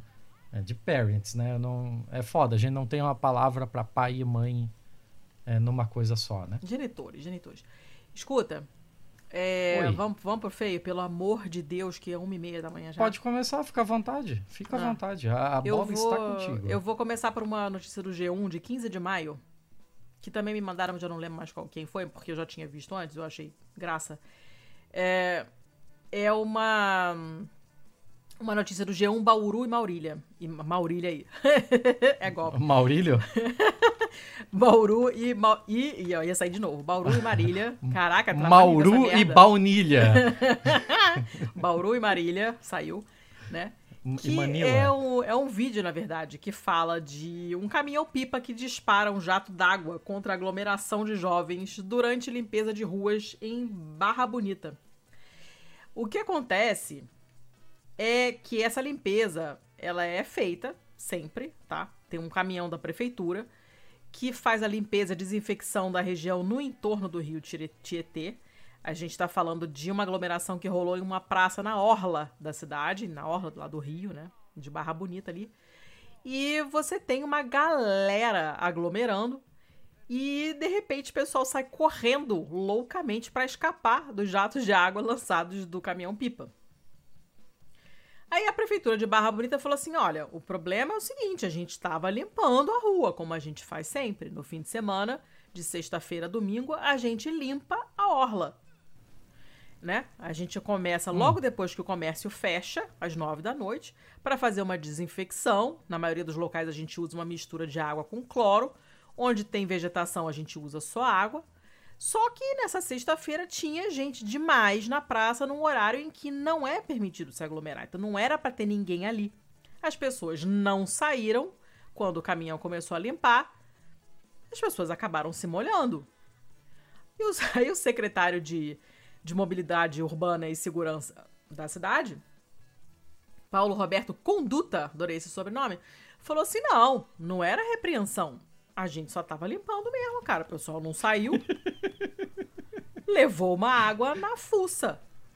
Os caras deviam estar tá injuriado que essa galera não ia embora. Todo mundo sabe que deu nove horas, o comércio fecha, a galera tem que ir embora. O pessoal não saiu. Levou mangueirada na cara. O vídeo é divertidíssimo, porque as pessoas saem, ah, as loucas, né? E eu não sei qual a população de Barra Bonita, mas eles têm mais de quase, quase 4 mil casos de Covid desde o início da pandemia registrados, já, ter, já tiveram 72 mortes. Então, como sempre, não passaram incólumes, lógico, porque ninguém tá passando. E, e é isso. Era só a notícia bem, bem bobinha, mas é engraçada porque o vídeo, o vídeo é divertido. Porque o caminhão tá lá, suave, limpando a rua. Ah, deixa eu jogar uma água nesses otários aqui que não levantam a bunda da, da, da cadeira e vou embora. Vou diluir a cerveja de geral. Sair jogando aquele jato d'água. Dona Letícia Barra Bonita tem cerca de 36 mil habitantes. Nossa, maior do que o ovo aqui onde eu estou, onde eu estou aqui na Itália agora. É praticamente uma metrópole. Enfim, era só isso, acabou a notícia. era só pra rir do, dos aglomerados os aglomerantes levando mangueirada de água na fuça. Era isso. Parem de aglomerar. Eu... A pandemia não acabou. É, justo, justo. Né? Hum. Eu tenho uma sequência de notícias bobinhas aqui, então eu vou deixar elas pro final. Tá. E vou com uma um pouco mais recente, inclusive, que é do dia 27 de julho de 2021. Hum. E eu tô tentando achar o caralho do lugar onde é isso. Uh, LA? LA é o quê? Qual é o estado americano? Louisiana. LA. Louisiana, isso mesmo. É lá mesmo.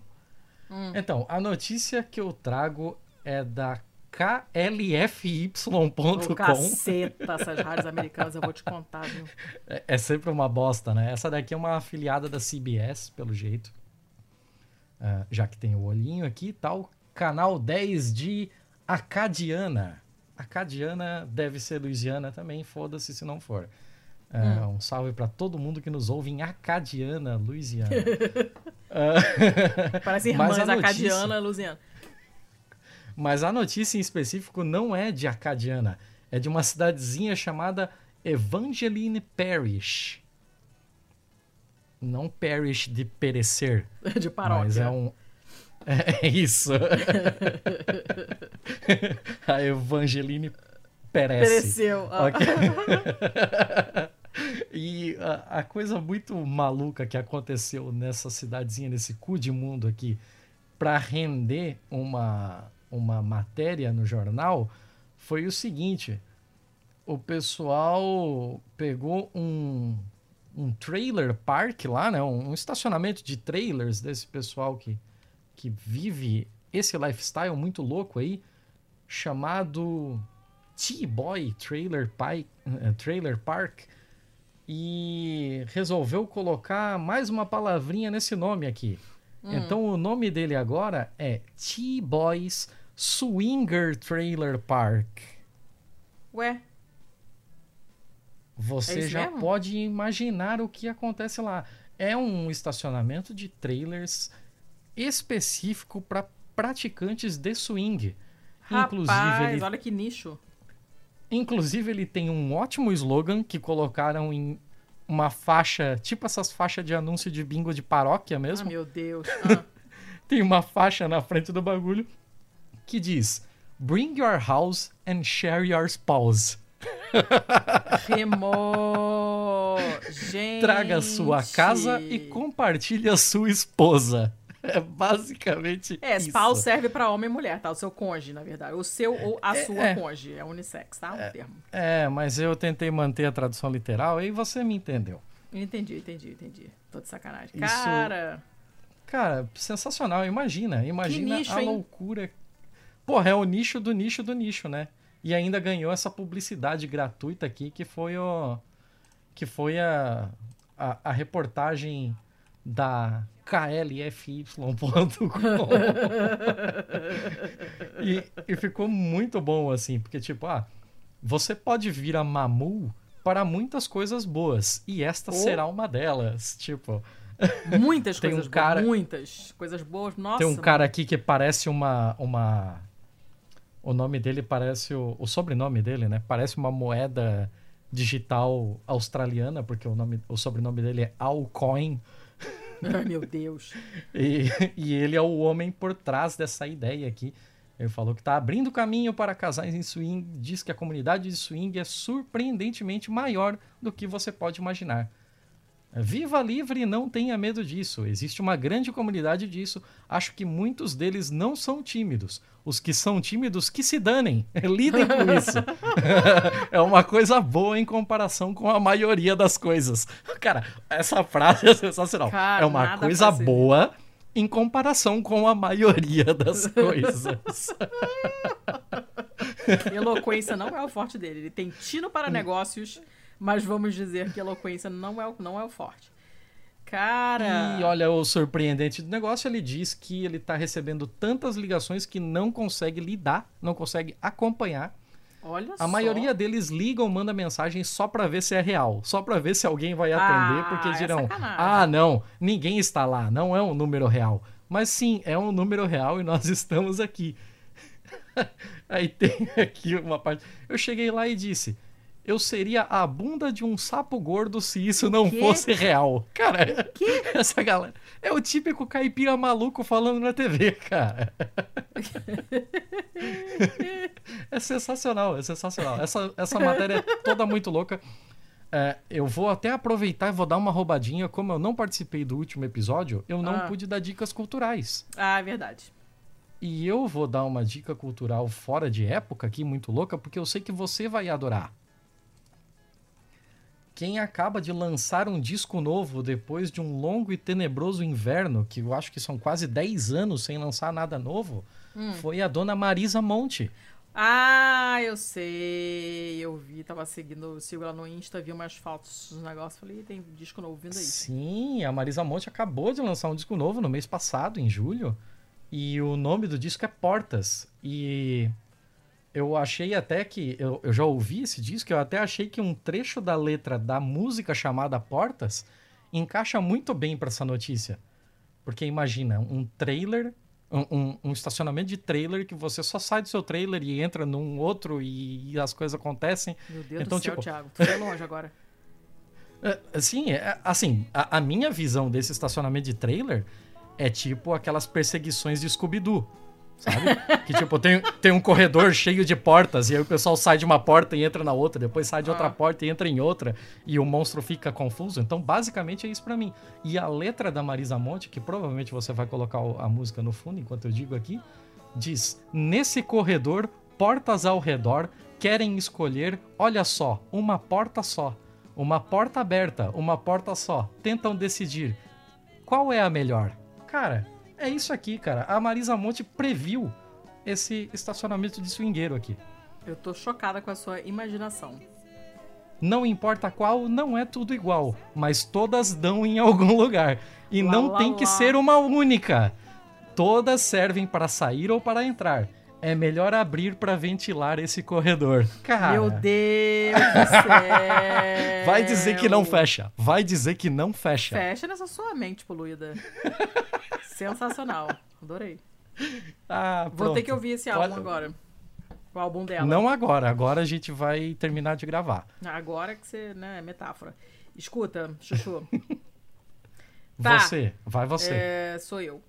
Eu tenho a, a última, tá? Última. Também é bobinha. Ok. Na verdade, ela não é uma notícia.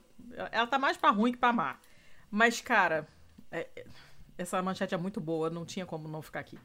Homem não consegue cachaça afiado, coloca fogo e mata de parque e é preso. Caralho. É, a motivação Desnecessário. total desnecessário, mas o cara ficou puto porque não conseguiu cachaça, foi isso, basicamente. Esse cara tem 39 anos, é uma notícia do estado de Minas agora do dia 26 de julho, ó. E ele foi preso depois de se revoltar por não conseguir comprar cachaça afiado no interior de Minas. Ele falou: Olha, não tem dinheiro. Aí a proprietária, proprietária do bar falou: Teu cu. Aí ele falou: Ah, é? e aí tacou fogo na mata em frente ao bar. Diz pra mim que esse teu cu tá escrito na matéria. Infelizmente não tem. Ah. nota, nota da editora. Mas assim, ele queimou 2,6 hectares de vegetação nativa. Ele foi, acabou sendo preso. Isso aconteceu em Patos de Minas, no Alto Paranaíba. Eu jamais entenderei esse nome Patos de Minas, que horrível. Sinto muito quem é de Patos de Minas. São, eu não sei. São Patos, patos de Minenses. O que é? De Minas. É, é um nome horrível. São uh, Patos de Minas. É um nome horrível. Ele, ele foi no bar da Renata, né? Pediu a cachaça pra Renata, a Renata se recusou, aí ele pegou uma caixa de fósforo, tacou fogo nessa mata do Catingueiro, que pertence a, é, ao município ali do, do mesmo nome, né? De Catingueiro, justamente. É um parque municipal, não é um município, é um parque municipal. O incêndio se espalhou, óbvio, só foi controlado depois de mobilizar bombeiros, polícia militar e a polícia militar do meio ambiente, coisa que eu não sabia sequer que existia. Polícia Ambiental? Você nunca ouviu falar Na, em Polícia Ambiental? Polícia Militar do Meio Ambiente. Mas a Polícia Ambiental é militar. Eu não a Polícia Ambiental é um, é um segmento dentro da burocracia da Polícia Militar. Eu não tinha a menor ideia disso. Para mim, era outra coisa. Era outro ramo, né? E, enfim, o negócio foi complicado. Eles demoraram para conseguir é, acabar com fogo. Foi uma merda. Queimou esse pedação ali de mata e tal. Aí os policiais militares começaram a buscar o cara, catar o cara, conseguiram achar o cara, ainda tava com a caixa de fósforo no bolso. Aí quando foi pego ali com a boca na botija, ele falou: "Fui eu mesmo". Fiquei puto porque não deram cachaça e aí eu taquei fogo no mato. Cacete. Foda, né? E aí ele foi preso, foi detido, vai ter que pagar uma multa de 5 mil real. Então, se ele não tinha dinheiro pra cachaça, será que ele vai deixar a multa no fiado também? Não sei. Porque se não tinha dinheiro pra manguaça, também não vai ter pra multa, né? É. Né? É isso aí. Ah, cara, isso é, isso é triste, né? Porque, é muito porra... triste. Tudo é ruim, mas essa, é, essa mas a é manchete, a manchete é boa. Porque o cara não consegue cachaça afiado, coloca fogo e mata de parque e é preso. Tipo, é uma, é uma, é uma é. cadeia de eventos que você não espera. Né? Então foi é, só por isso. É. Eu, tô, eu tô misplacing tudo hoje. Tá tudo no lugar errado. Coloquem a culpa no sono, como sempre. Foda-se. Vai ficar aqui mesmo e é isso aí. Acabei. Ok. Eu vou lançar uma Cadê suas mini notícias? e duas bem curtas. Tá. Tá, eu vou botar as duas bem curtas então na frente, que daí depois eu termino com uma um pouquinho maior. Tá. As duas bem curtas é o seguinte: uma delas é do KOMO New. Ah, Thiago! Mais um dessas porra, desses microsites americanos. Esse aqui é de Seattle. Hum. E essa daqui é bem antiga, na real. Ela é de 14 de fevereiro de 2016. Ô, rapaz. Mas a notícia é legal, então eu resolvi trazer e foda-se. Hum. Ah, o que, que acontece próximo de 14 de fevereiro, Dona Letícia, é o Dia dos Namorados, né? O Valentine's Day aí da turma da Gringolândia. Ah. Então, o que eles resolveram fazer aqui no, no Dia dos Namorados é comemorar o Dia dos Namorados, o, o para comemorar o Aquário de Seattle resolveu fazer um evento. Hum. E todo Dia dos Namorados, o Aquário de Seattle resolve fazer um pequeno encontro cego de espécies, sabe? Então eles, sei lá, eles têm ali um peixinho dourado que eles só têm machos ali, e eles pegam com outros com outros aquários, com outros é, locais de, de, de cuidado desses bichos em, em cativeiro, né? e levam ali fêmeas para tentar manter a espécie e tal. O que eu acho uma parada meio estranha de se fazer, considerando que, porra, vai ser um bicho nascido em cativeiro e que vai ter que viver assim o tempo todo, né? É, um, Hum. é uma parada meio esquisita. E nesse nesse 2016 em específico, eles resolveram fazer isso para um polvo. Ai, adoro polvo. Então, Comi polvo hoje, inclusive. Porra. E aí tem o nosso amiguinho cefalópode aqui de 70 libras, 70 pounds, eu não sei quanto é isso, Dá foda-se. uns 35, 30, 35... 35, 35 mais ou quilos? É. Tá, então beleza. Tem esse nosso amiguinho aqui chamado Kong, Oh, que ele é muito. é- ele é bem grande, né? 35 quilos. É um, Porra, um senhor senhor de respeito. E aí Não, eles é conseguiram. E aí eles conseguiram. conseguiram fêmeas para ele para fazer essa, esse evento do Dia dos Namorados. Só que as fêmeas são de 30 a 40 pounds. Ah, Então, tipo, ih, deu ruim. Ela, elas devem ter de 20 quilos para baixo, assim, né? Hum. E aí o evento teve de ser cancelado porque eles estavam com medo de que os casais e as crianças e tal fossem lá para ver esse ritual de acasalamento, essa coisa bonita, e o nosso amiguinho Kong acabasse literalmente comendo o, o seu date. Então, tipo, Meu Deus. como, como tinha esse risco aí, não, não vai rolar. Não rolou, né? Pô, e aí? E o É. Kong ficou na beça? É, ficou na beça. E eles vivem cerca de 3 a 4 anos, né? Só? E eles só. Sim, eles vivem de cerca de 3 a 4 anos. E eles copulam uma vez apenas em todas as suas vidas. Que merda. Ah, claro que vive pouco. Eu, sim. Tem um episódio Sim, porque do... tu tá comendo eles. Tem um episódio... Tem um episódio do, do Radiolab que conta conta a saga de uma de uma polva. É, é um episódio muito foda. Vou ver se eu acho aqui depois pra, pra botar pra vocês, que é muito maneiro. Vale super a pena ouvir. E realmente, sim, ela, ela, tadinha, ela copula uma vez, se sacrifica pelos mini polvos e de- morre. E é uma vida bem merda, se tu quer saber. Não queria ser polvo, É. não. Não, não. Eu também tô de boa disso. Então era só isso, é uma notícia bem curta. É só a quebra de expectativa, né? De você fazer um negócio romântico e de repente canibalismo. Olá, louva a Deus. A outra notícia aqui é do Deccan Chronicle. O quê? Deccan, D-E-C-C-A-N Chronicle. Tá. E ele é uma notícia de 2017 também, 10 de novembro de 2017. Extremamente curtinha. ah, um trem em Mumbai, um trem elétrico, viajou por cerca de 13 quilômetros sem ninguém operando ele. Uh, Então, imagina um cagaço, né? Os... Quando, quando deram por, por, por si que ele já estava é, saindo e que não tinha ninguém operando o trem, os funcionários da ferrovia é, empreenderam uma perseguição de bicicleta ao trem. Sim, perseguiram de bicicleta e o trem viajou por 13 quilômetros sem alguém conseguir operá-lo. Caralho! Depois de 13 quilômetros, o... conseguiram alcançar e dar fim a essa situação. Ninguém se feriu, nada demais. Cara, que sorte! Mas imagina que bizarro. Ainda mais porque é um trem elétrico, né? Ele faz menos barulho do que os outros. E sendo em Mumbai, muito provavelmente ele cruzou estradas, né? Sem ninguém para dar o apito, sem ninguém para avisar. Então foi um risco do caralho, assim. No fim das contas deu tudo certo. Mas fica aqui pelo inusitado de uma perseguição de bicicleta. Fantástico. E para finalizar, eu vou deixar uma legal aqui da RTE.ie, que se eu não me engano a RTE é espanhola, Já mas tá eu vou ter... muito.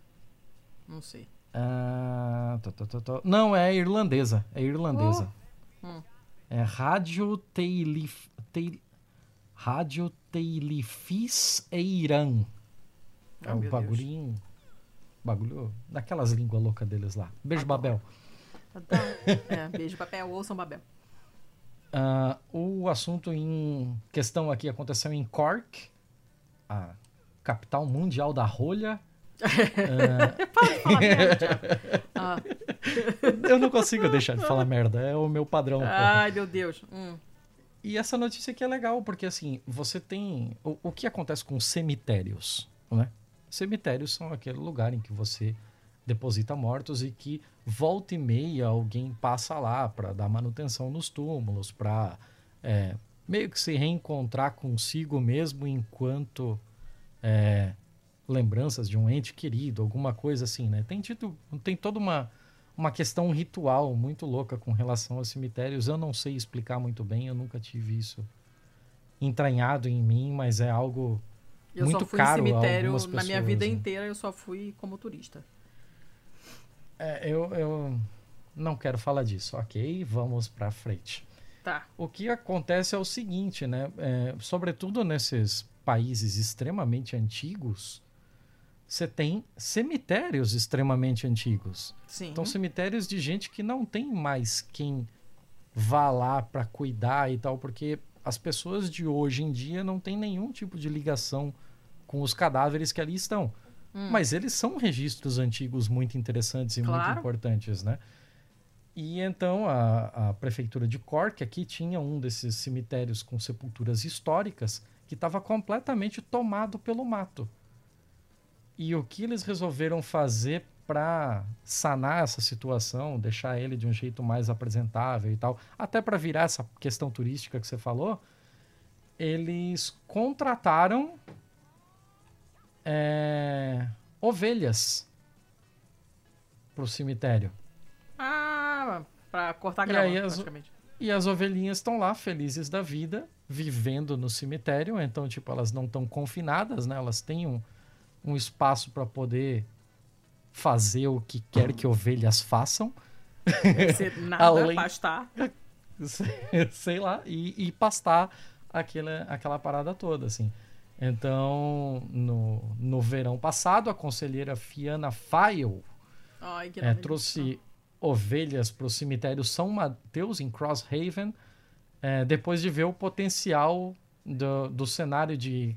Com, do mesmo cenário equivalente com cabras que estava sendo feito no país de Gales.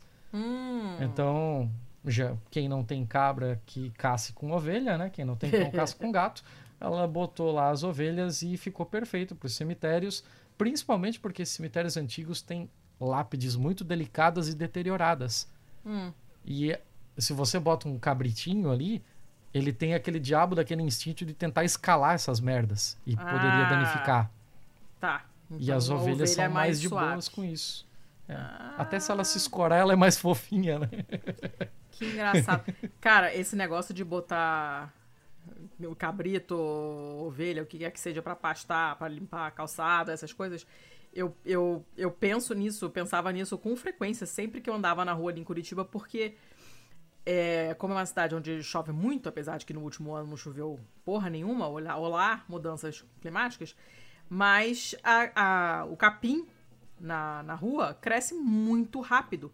Então a prefeitura passa para cortar aquele mato, todo aquele capim que cresce alto por causa daquele calçamento bosta da cidade e que deixa um espaço entre, entre as pedras do, do calçamento. Então, é, a, tipo, o capim cresce muito assim entre, né, onde acumula água e tal. Uhum. E cara, tipo, uma semana depois já tava alto de novo, sabe? Uma merda. É foda. E aí eu sempre ficava pensando, pô, em vez de ficar botando gente fazer esse trabalho horrível, cansativo de você ficar lá todo paramentado, de óculos, de bota, carregando aquele negócio pesado que corta a grama e tal, e os colegas tudo segurando aquela tela para não jogar a grama cortada nas pessoas, não sei o quê. Contrata um carneiro, bota um, né? Bota Pois alguém é. pra tomar conta lá, com um carneirinho pra pastar. Né? Ainda engorda, ainda engorda o carneirinho. Ah, legal. Uhum. Bonitinha essa, E- gostei. E, é bem massa, assim, porque, inclusive, só nesse período que as ovelhinhas já estão fazendo isso, elas descobriram lápides recentes de gente que estava procurando, inclusive. Ah, olha. Então, tipo, elas descobriram recentemente uma lápide de uma menininha de dois anos que morreu em 7 de outubro de 1872. Rapaz. E aí Olha. tá lá a, a, a lápide dela, né? Com Maria Kate Russell, com idade 2 anos, 5 meses, 15 dias. Deixou seu pai CRP. CRP deve ser tipo de corporate, né? De, de, de, de soldado, né? Soldado da corporação. Ah, sim. George Russell. Ah, é, engenheiros reais, né? A, a, a facção dele dentro do, dentro do exército aqui, né? Ele era do, do, do- do corpo de engenheiros reais, Camden Fort Meagher, que estava presente quando ela faleceu de acordo com a inscrição. Então, tipo, até isso tá lá tudo detalhadinho. Ah, e tem uma aqui a Claire Buckley. Deve ser Claire, porque C-L-L-R é sacanagem com a minha cara. Ah, que disse que conseguiram entrar em contato com o sobrinho neto dessa criança. olha só. E tem aqui as aspas de que ele estava tentando encontrar informações sobre ela e planejava vir ao Reino Unido no ano passado, mas teve que cancelar por conta da Covid. Ele está emocionado e planeja visitá-la assim que puder, e ele é muito grato a todos os envolvidos. Então, o trabalho de manutenção está sendo executado por voluntários, agora envolvidos na campanha também, para salvar esse, esse cemitério. E a igreja de Temple Brady, que ficava do lado do cemitério, data de 1788. Caramba. E o projeto de conservação já tem já está um bom tempo em andamento, né? Eh, eles disseram que quando as ovelhas comem grandes quantidades de vegetação, os voluntários descobrem as lápides. Então, tipo, as ovelhas vêm na frente, fazem a limpa, depois os voluntários vêm catalogando o que, que, Que tem por ali. maneiro, cara. Virou, virou um- uma parada muito interessante. Eu te passei o link aí, se você quiser abrir. É, e, inclusive, tem caixões muito doidos, assim, que tem... Eles são todos incrustados de pedras na- na- nas suas arestas. Hum. Nos seus vértices. Aliás, vértice, aresta. Pera, deixa eu lembrar. Ô, geometria. Falei de geometria hoje, porra. Eu não quero saber de geometria, não. Caraca, que negócio Ok. esquisito. Maluco, né? Muito maluco. É. E aí as ovelhas estão indo na frente, fazem essa, essa limpeza, depois um grupo de 12 voluntários, que é o grupo principal, né? Tem gente que só aparece de vez em quando, mas esse é o core do grupo mesmo, vem e, e faz essa, essa catalogação. Uma parada bem legal, bem interessante. Que legal, cara. Maneiro, hein? Posso contar uma historinha de, de lápide antes de fechar? Olha, quem tá com pressa de fechar é você. Se você quiser, eu deixo você contar a sua vida. Não, ninguém merece. É, eu tava com. eu, tava com a Vevila, que é a nossa amiga e ouvinte ocasional, porque ninguém tá aguentando ouvir nada de política, então a gente sabe que os episódios de política ninguém tá ouvindo. Mas enfim, beijo, Vevila. Eu estava com Vevila em Londres. A gente foi ao cemitério onde tem o túmulo do Marx. Fomos lá ver o Barbudão. E o túmulo dele, obviamente, é, é, grande, tem um busto, a gente tem uma foto juntas lá, tá? Tem um busto grande, vai uma galera lá botar flor, pipipi, papapó.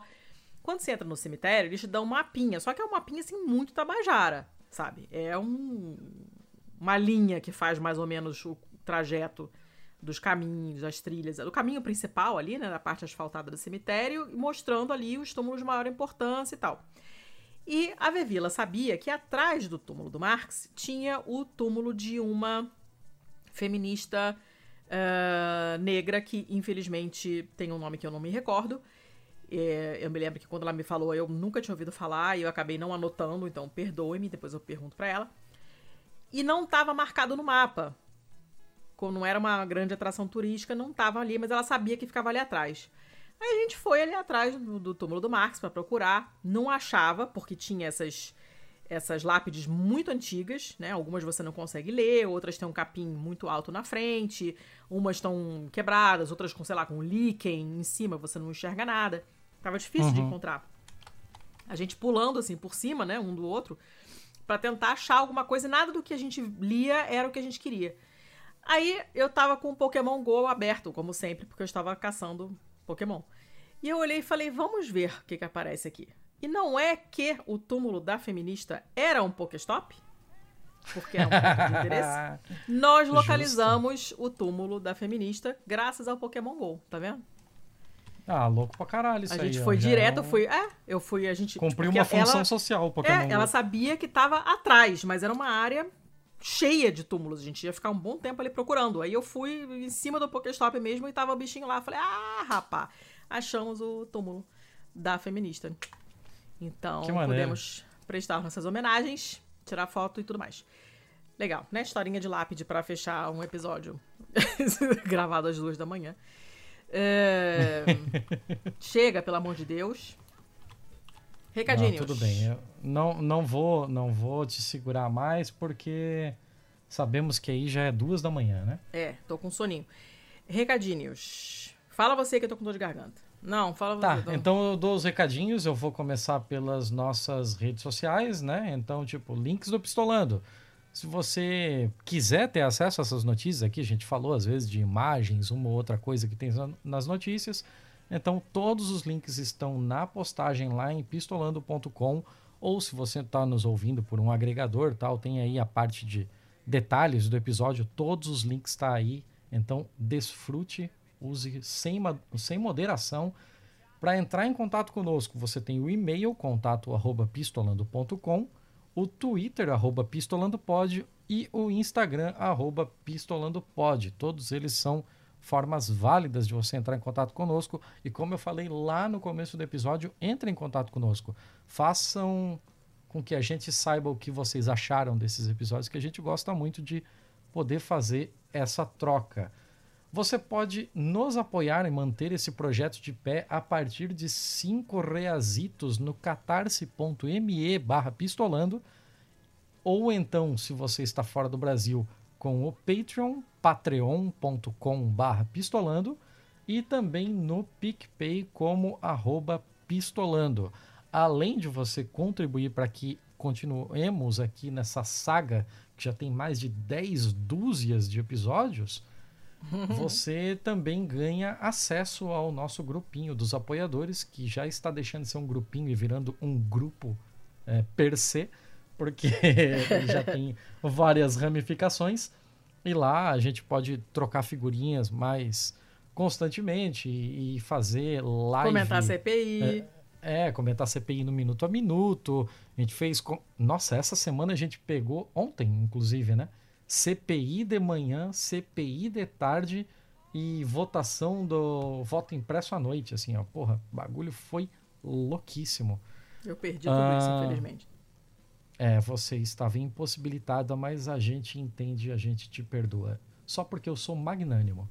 Ah, obrigada, senhor. É... que mais? Parcerias. Nós temos parcerias com a vesteesquerda.com.br. Você vai lá, compra sua brusinha esquerdopata. Tem brusinha do Pistolando para você tirar onda na rua. Quando você for protestar contra esse governo de merda, quando você for tomar a sua vacina, e quem não se vacina porque não quer é otário, já, vocês já sabem. É, e usando o cupom, código de desconto Pistola10, você tem 10% de desconto. É autoexplicativo, gosto. Temos também uma parceria com a Boitempo, boitempoeditorial.com.br barra pistolando. E aí, o que aparecer aí que de, de, compra aí nesse, nesse, nesse link, a gente ganha um estereco-teco lá, pequenininho. Tranã, tranã, tranã. É, eles têm... Tranã, tranã. Tranã, tranã. E é, que mais? Ah, e nós temos, eu já tinha mencionado no episódio passado, a gente vai sortear é, um curso da classe esquerda. Né? Nós só falamos da veste esquerda, agora nós estamos falando da classe esquerda. Você pode comprar uma camiseta da veste esquerda para você aparecer na aulinha lá do Zoom lá. Que você não vai aparecer na aulinha, você vai assistir a aula, mas vocês entenderam. Da classe esquerda, cortesia do nosso apoiador York. Como eu já tinha falado, a gente está super atrasado com esse sorteio, mas tá uhum. tudo muito foda. E vamos é, fazer. A gente vamos optou publicar na rede A social. gente optou também por, por fazer esse, esse adiamento, porque a gente precisava de pelo menos dois avisos, né? Um em um episódio de entrevista mesmo, e outro em um episódio de Bom, Mal e Feio, porque a gente sabe que tem gente que só nos ouve em um deles, né? Tipo, tem gente que tem predileção por um ou por outro. É. É, quer ouvir coisa séria ou só quer ouvir a gente falando baboseira aqui e eu fazendo trocadilho ruim. Então a gente esperou anunciamos é, semana passada no, no episódio que rolaria esse sorteio. Estamos anunciando agora no BMF. E vamos dar aí uma semana para o pessoal ouvir, né, dona Letícia? Pode sim, ser? Sim, sim, pode ser. E depois então a gente saímos publica... com o resultado no dia. No próximo episódio ou não? Pode ser no próximo episódio? Pode ser no próximo episódio. Não, a gente tem que dar uma semana para o pessoal ouvir. Esse episódio vai sair no dia 12. Ah, é verdade. Então nós vamos fazer o sorteio no dia 20. Hum. E aí no episódio do dia 25 a gente dá aqui o resultado. Tá bom. Fechou? Fechou. E, e assim, é, dá aqui o meu testemunho, o meu testimonial, uhum. porque a classe esquerda é realmente um uma, uma ferramenta de conhecimento do caralho, assim. Eles têm muito curso maneiro, muita coisa interessante lá. Tem é, é, sobre o Lossurdo, tem questão de é, racismo e Estado burguês na periferia, tem o, a treta sobre Hannah Arendt e Malcolm X, ou Malcolm 10, se você preferir. Não. Tem umas tem umas Ninguém paradas... prefere, Thiago. Para de inventar ah. moda, para de dar ideia ruim. Caceta. Não fui eu que dei a ideia, mas ah. tá, eu não vou discutir isso com você agora. Mas assim, é uma puta de uma plataforma, é, não é caro. Se você tiver interesse em outros cursos aqui, a gente não tá ganhando nada com isso, mas ainda assim eu endosso, reforço a recomendação aqui, porque é uma plataforma foda. Devidamente comunicado, então. É, mais alguma coisa, seu Thiago? Uh, mais alguma coisa é que este episódio é produzido, editado, narrado, construído, é, carimbado, Ai, avaliado, rotulado, vilipendiado voar. por ah. Estopim Podcasts. então, se Atrasado. Você tá pensando... Atrasado, inclusive por Estopim Podcast. Então, se você tem aí a ideia de fazer um podcast, se você já tem um em andamento, mas quer dar um tapa, sei lá, no visual dele, ou melhorar qualidade de som, fazer um site para ele, qualquer coisa, entre em contato com a gente aqui, a gente vê o que pode fazer. Fechado, dona Letícia? Sim, por favor. Ah, seria interessante que eu falasse o site também, né? estopimpodcasts.com.br. Sim. Mas, tipo, é, é você vai ouvir isso é, você vai ouvir isso daqui a dois minutos no final do episódio, então. Tá. Isso, isso aí. É... Até desanimei. Não, chega, foi. Chega, chega eu, tô, eu tô suando. Tá um calor do cacete aqui, tá tudo pegando fogo, não eu, as árvores todas, nos lugares, tudo, tudo deprimida, quero dormir. Chega. É isso aí, então, Chega. dona Letícia. Fechamos por vem. hoje. Muito obrigado a todos e até semana que vem. Beijo.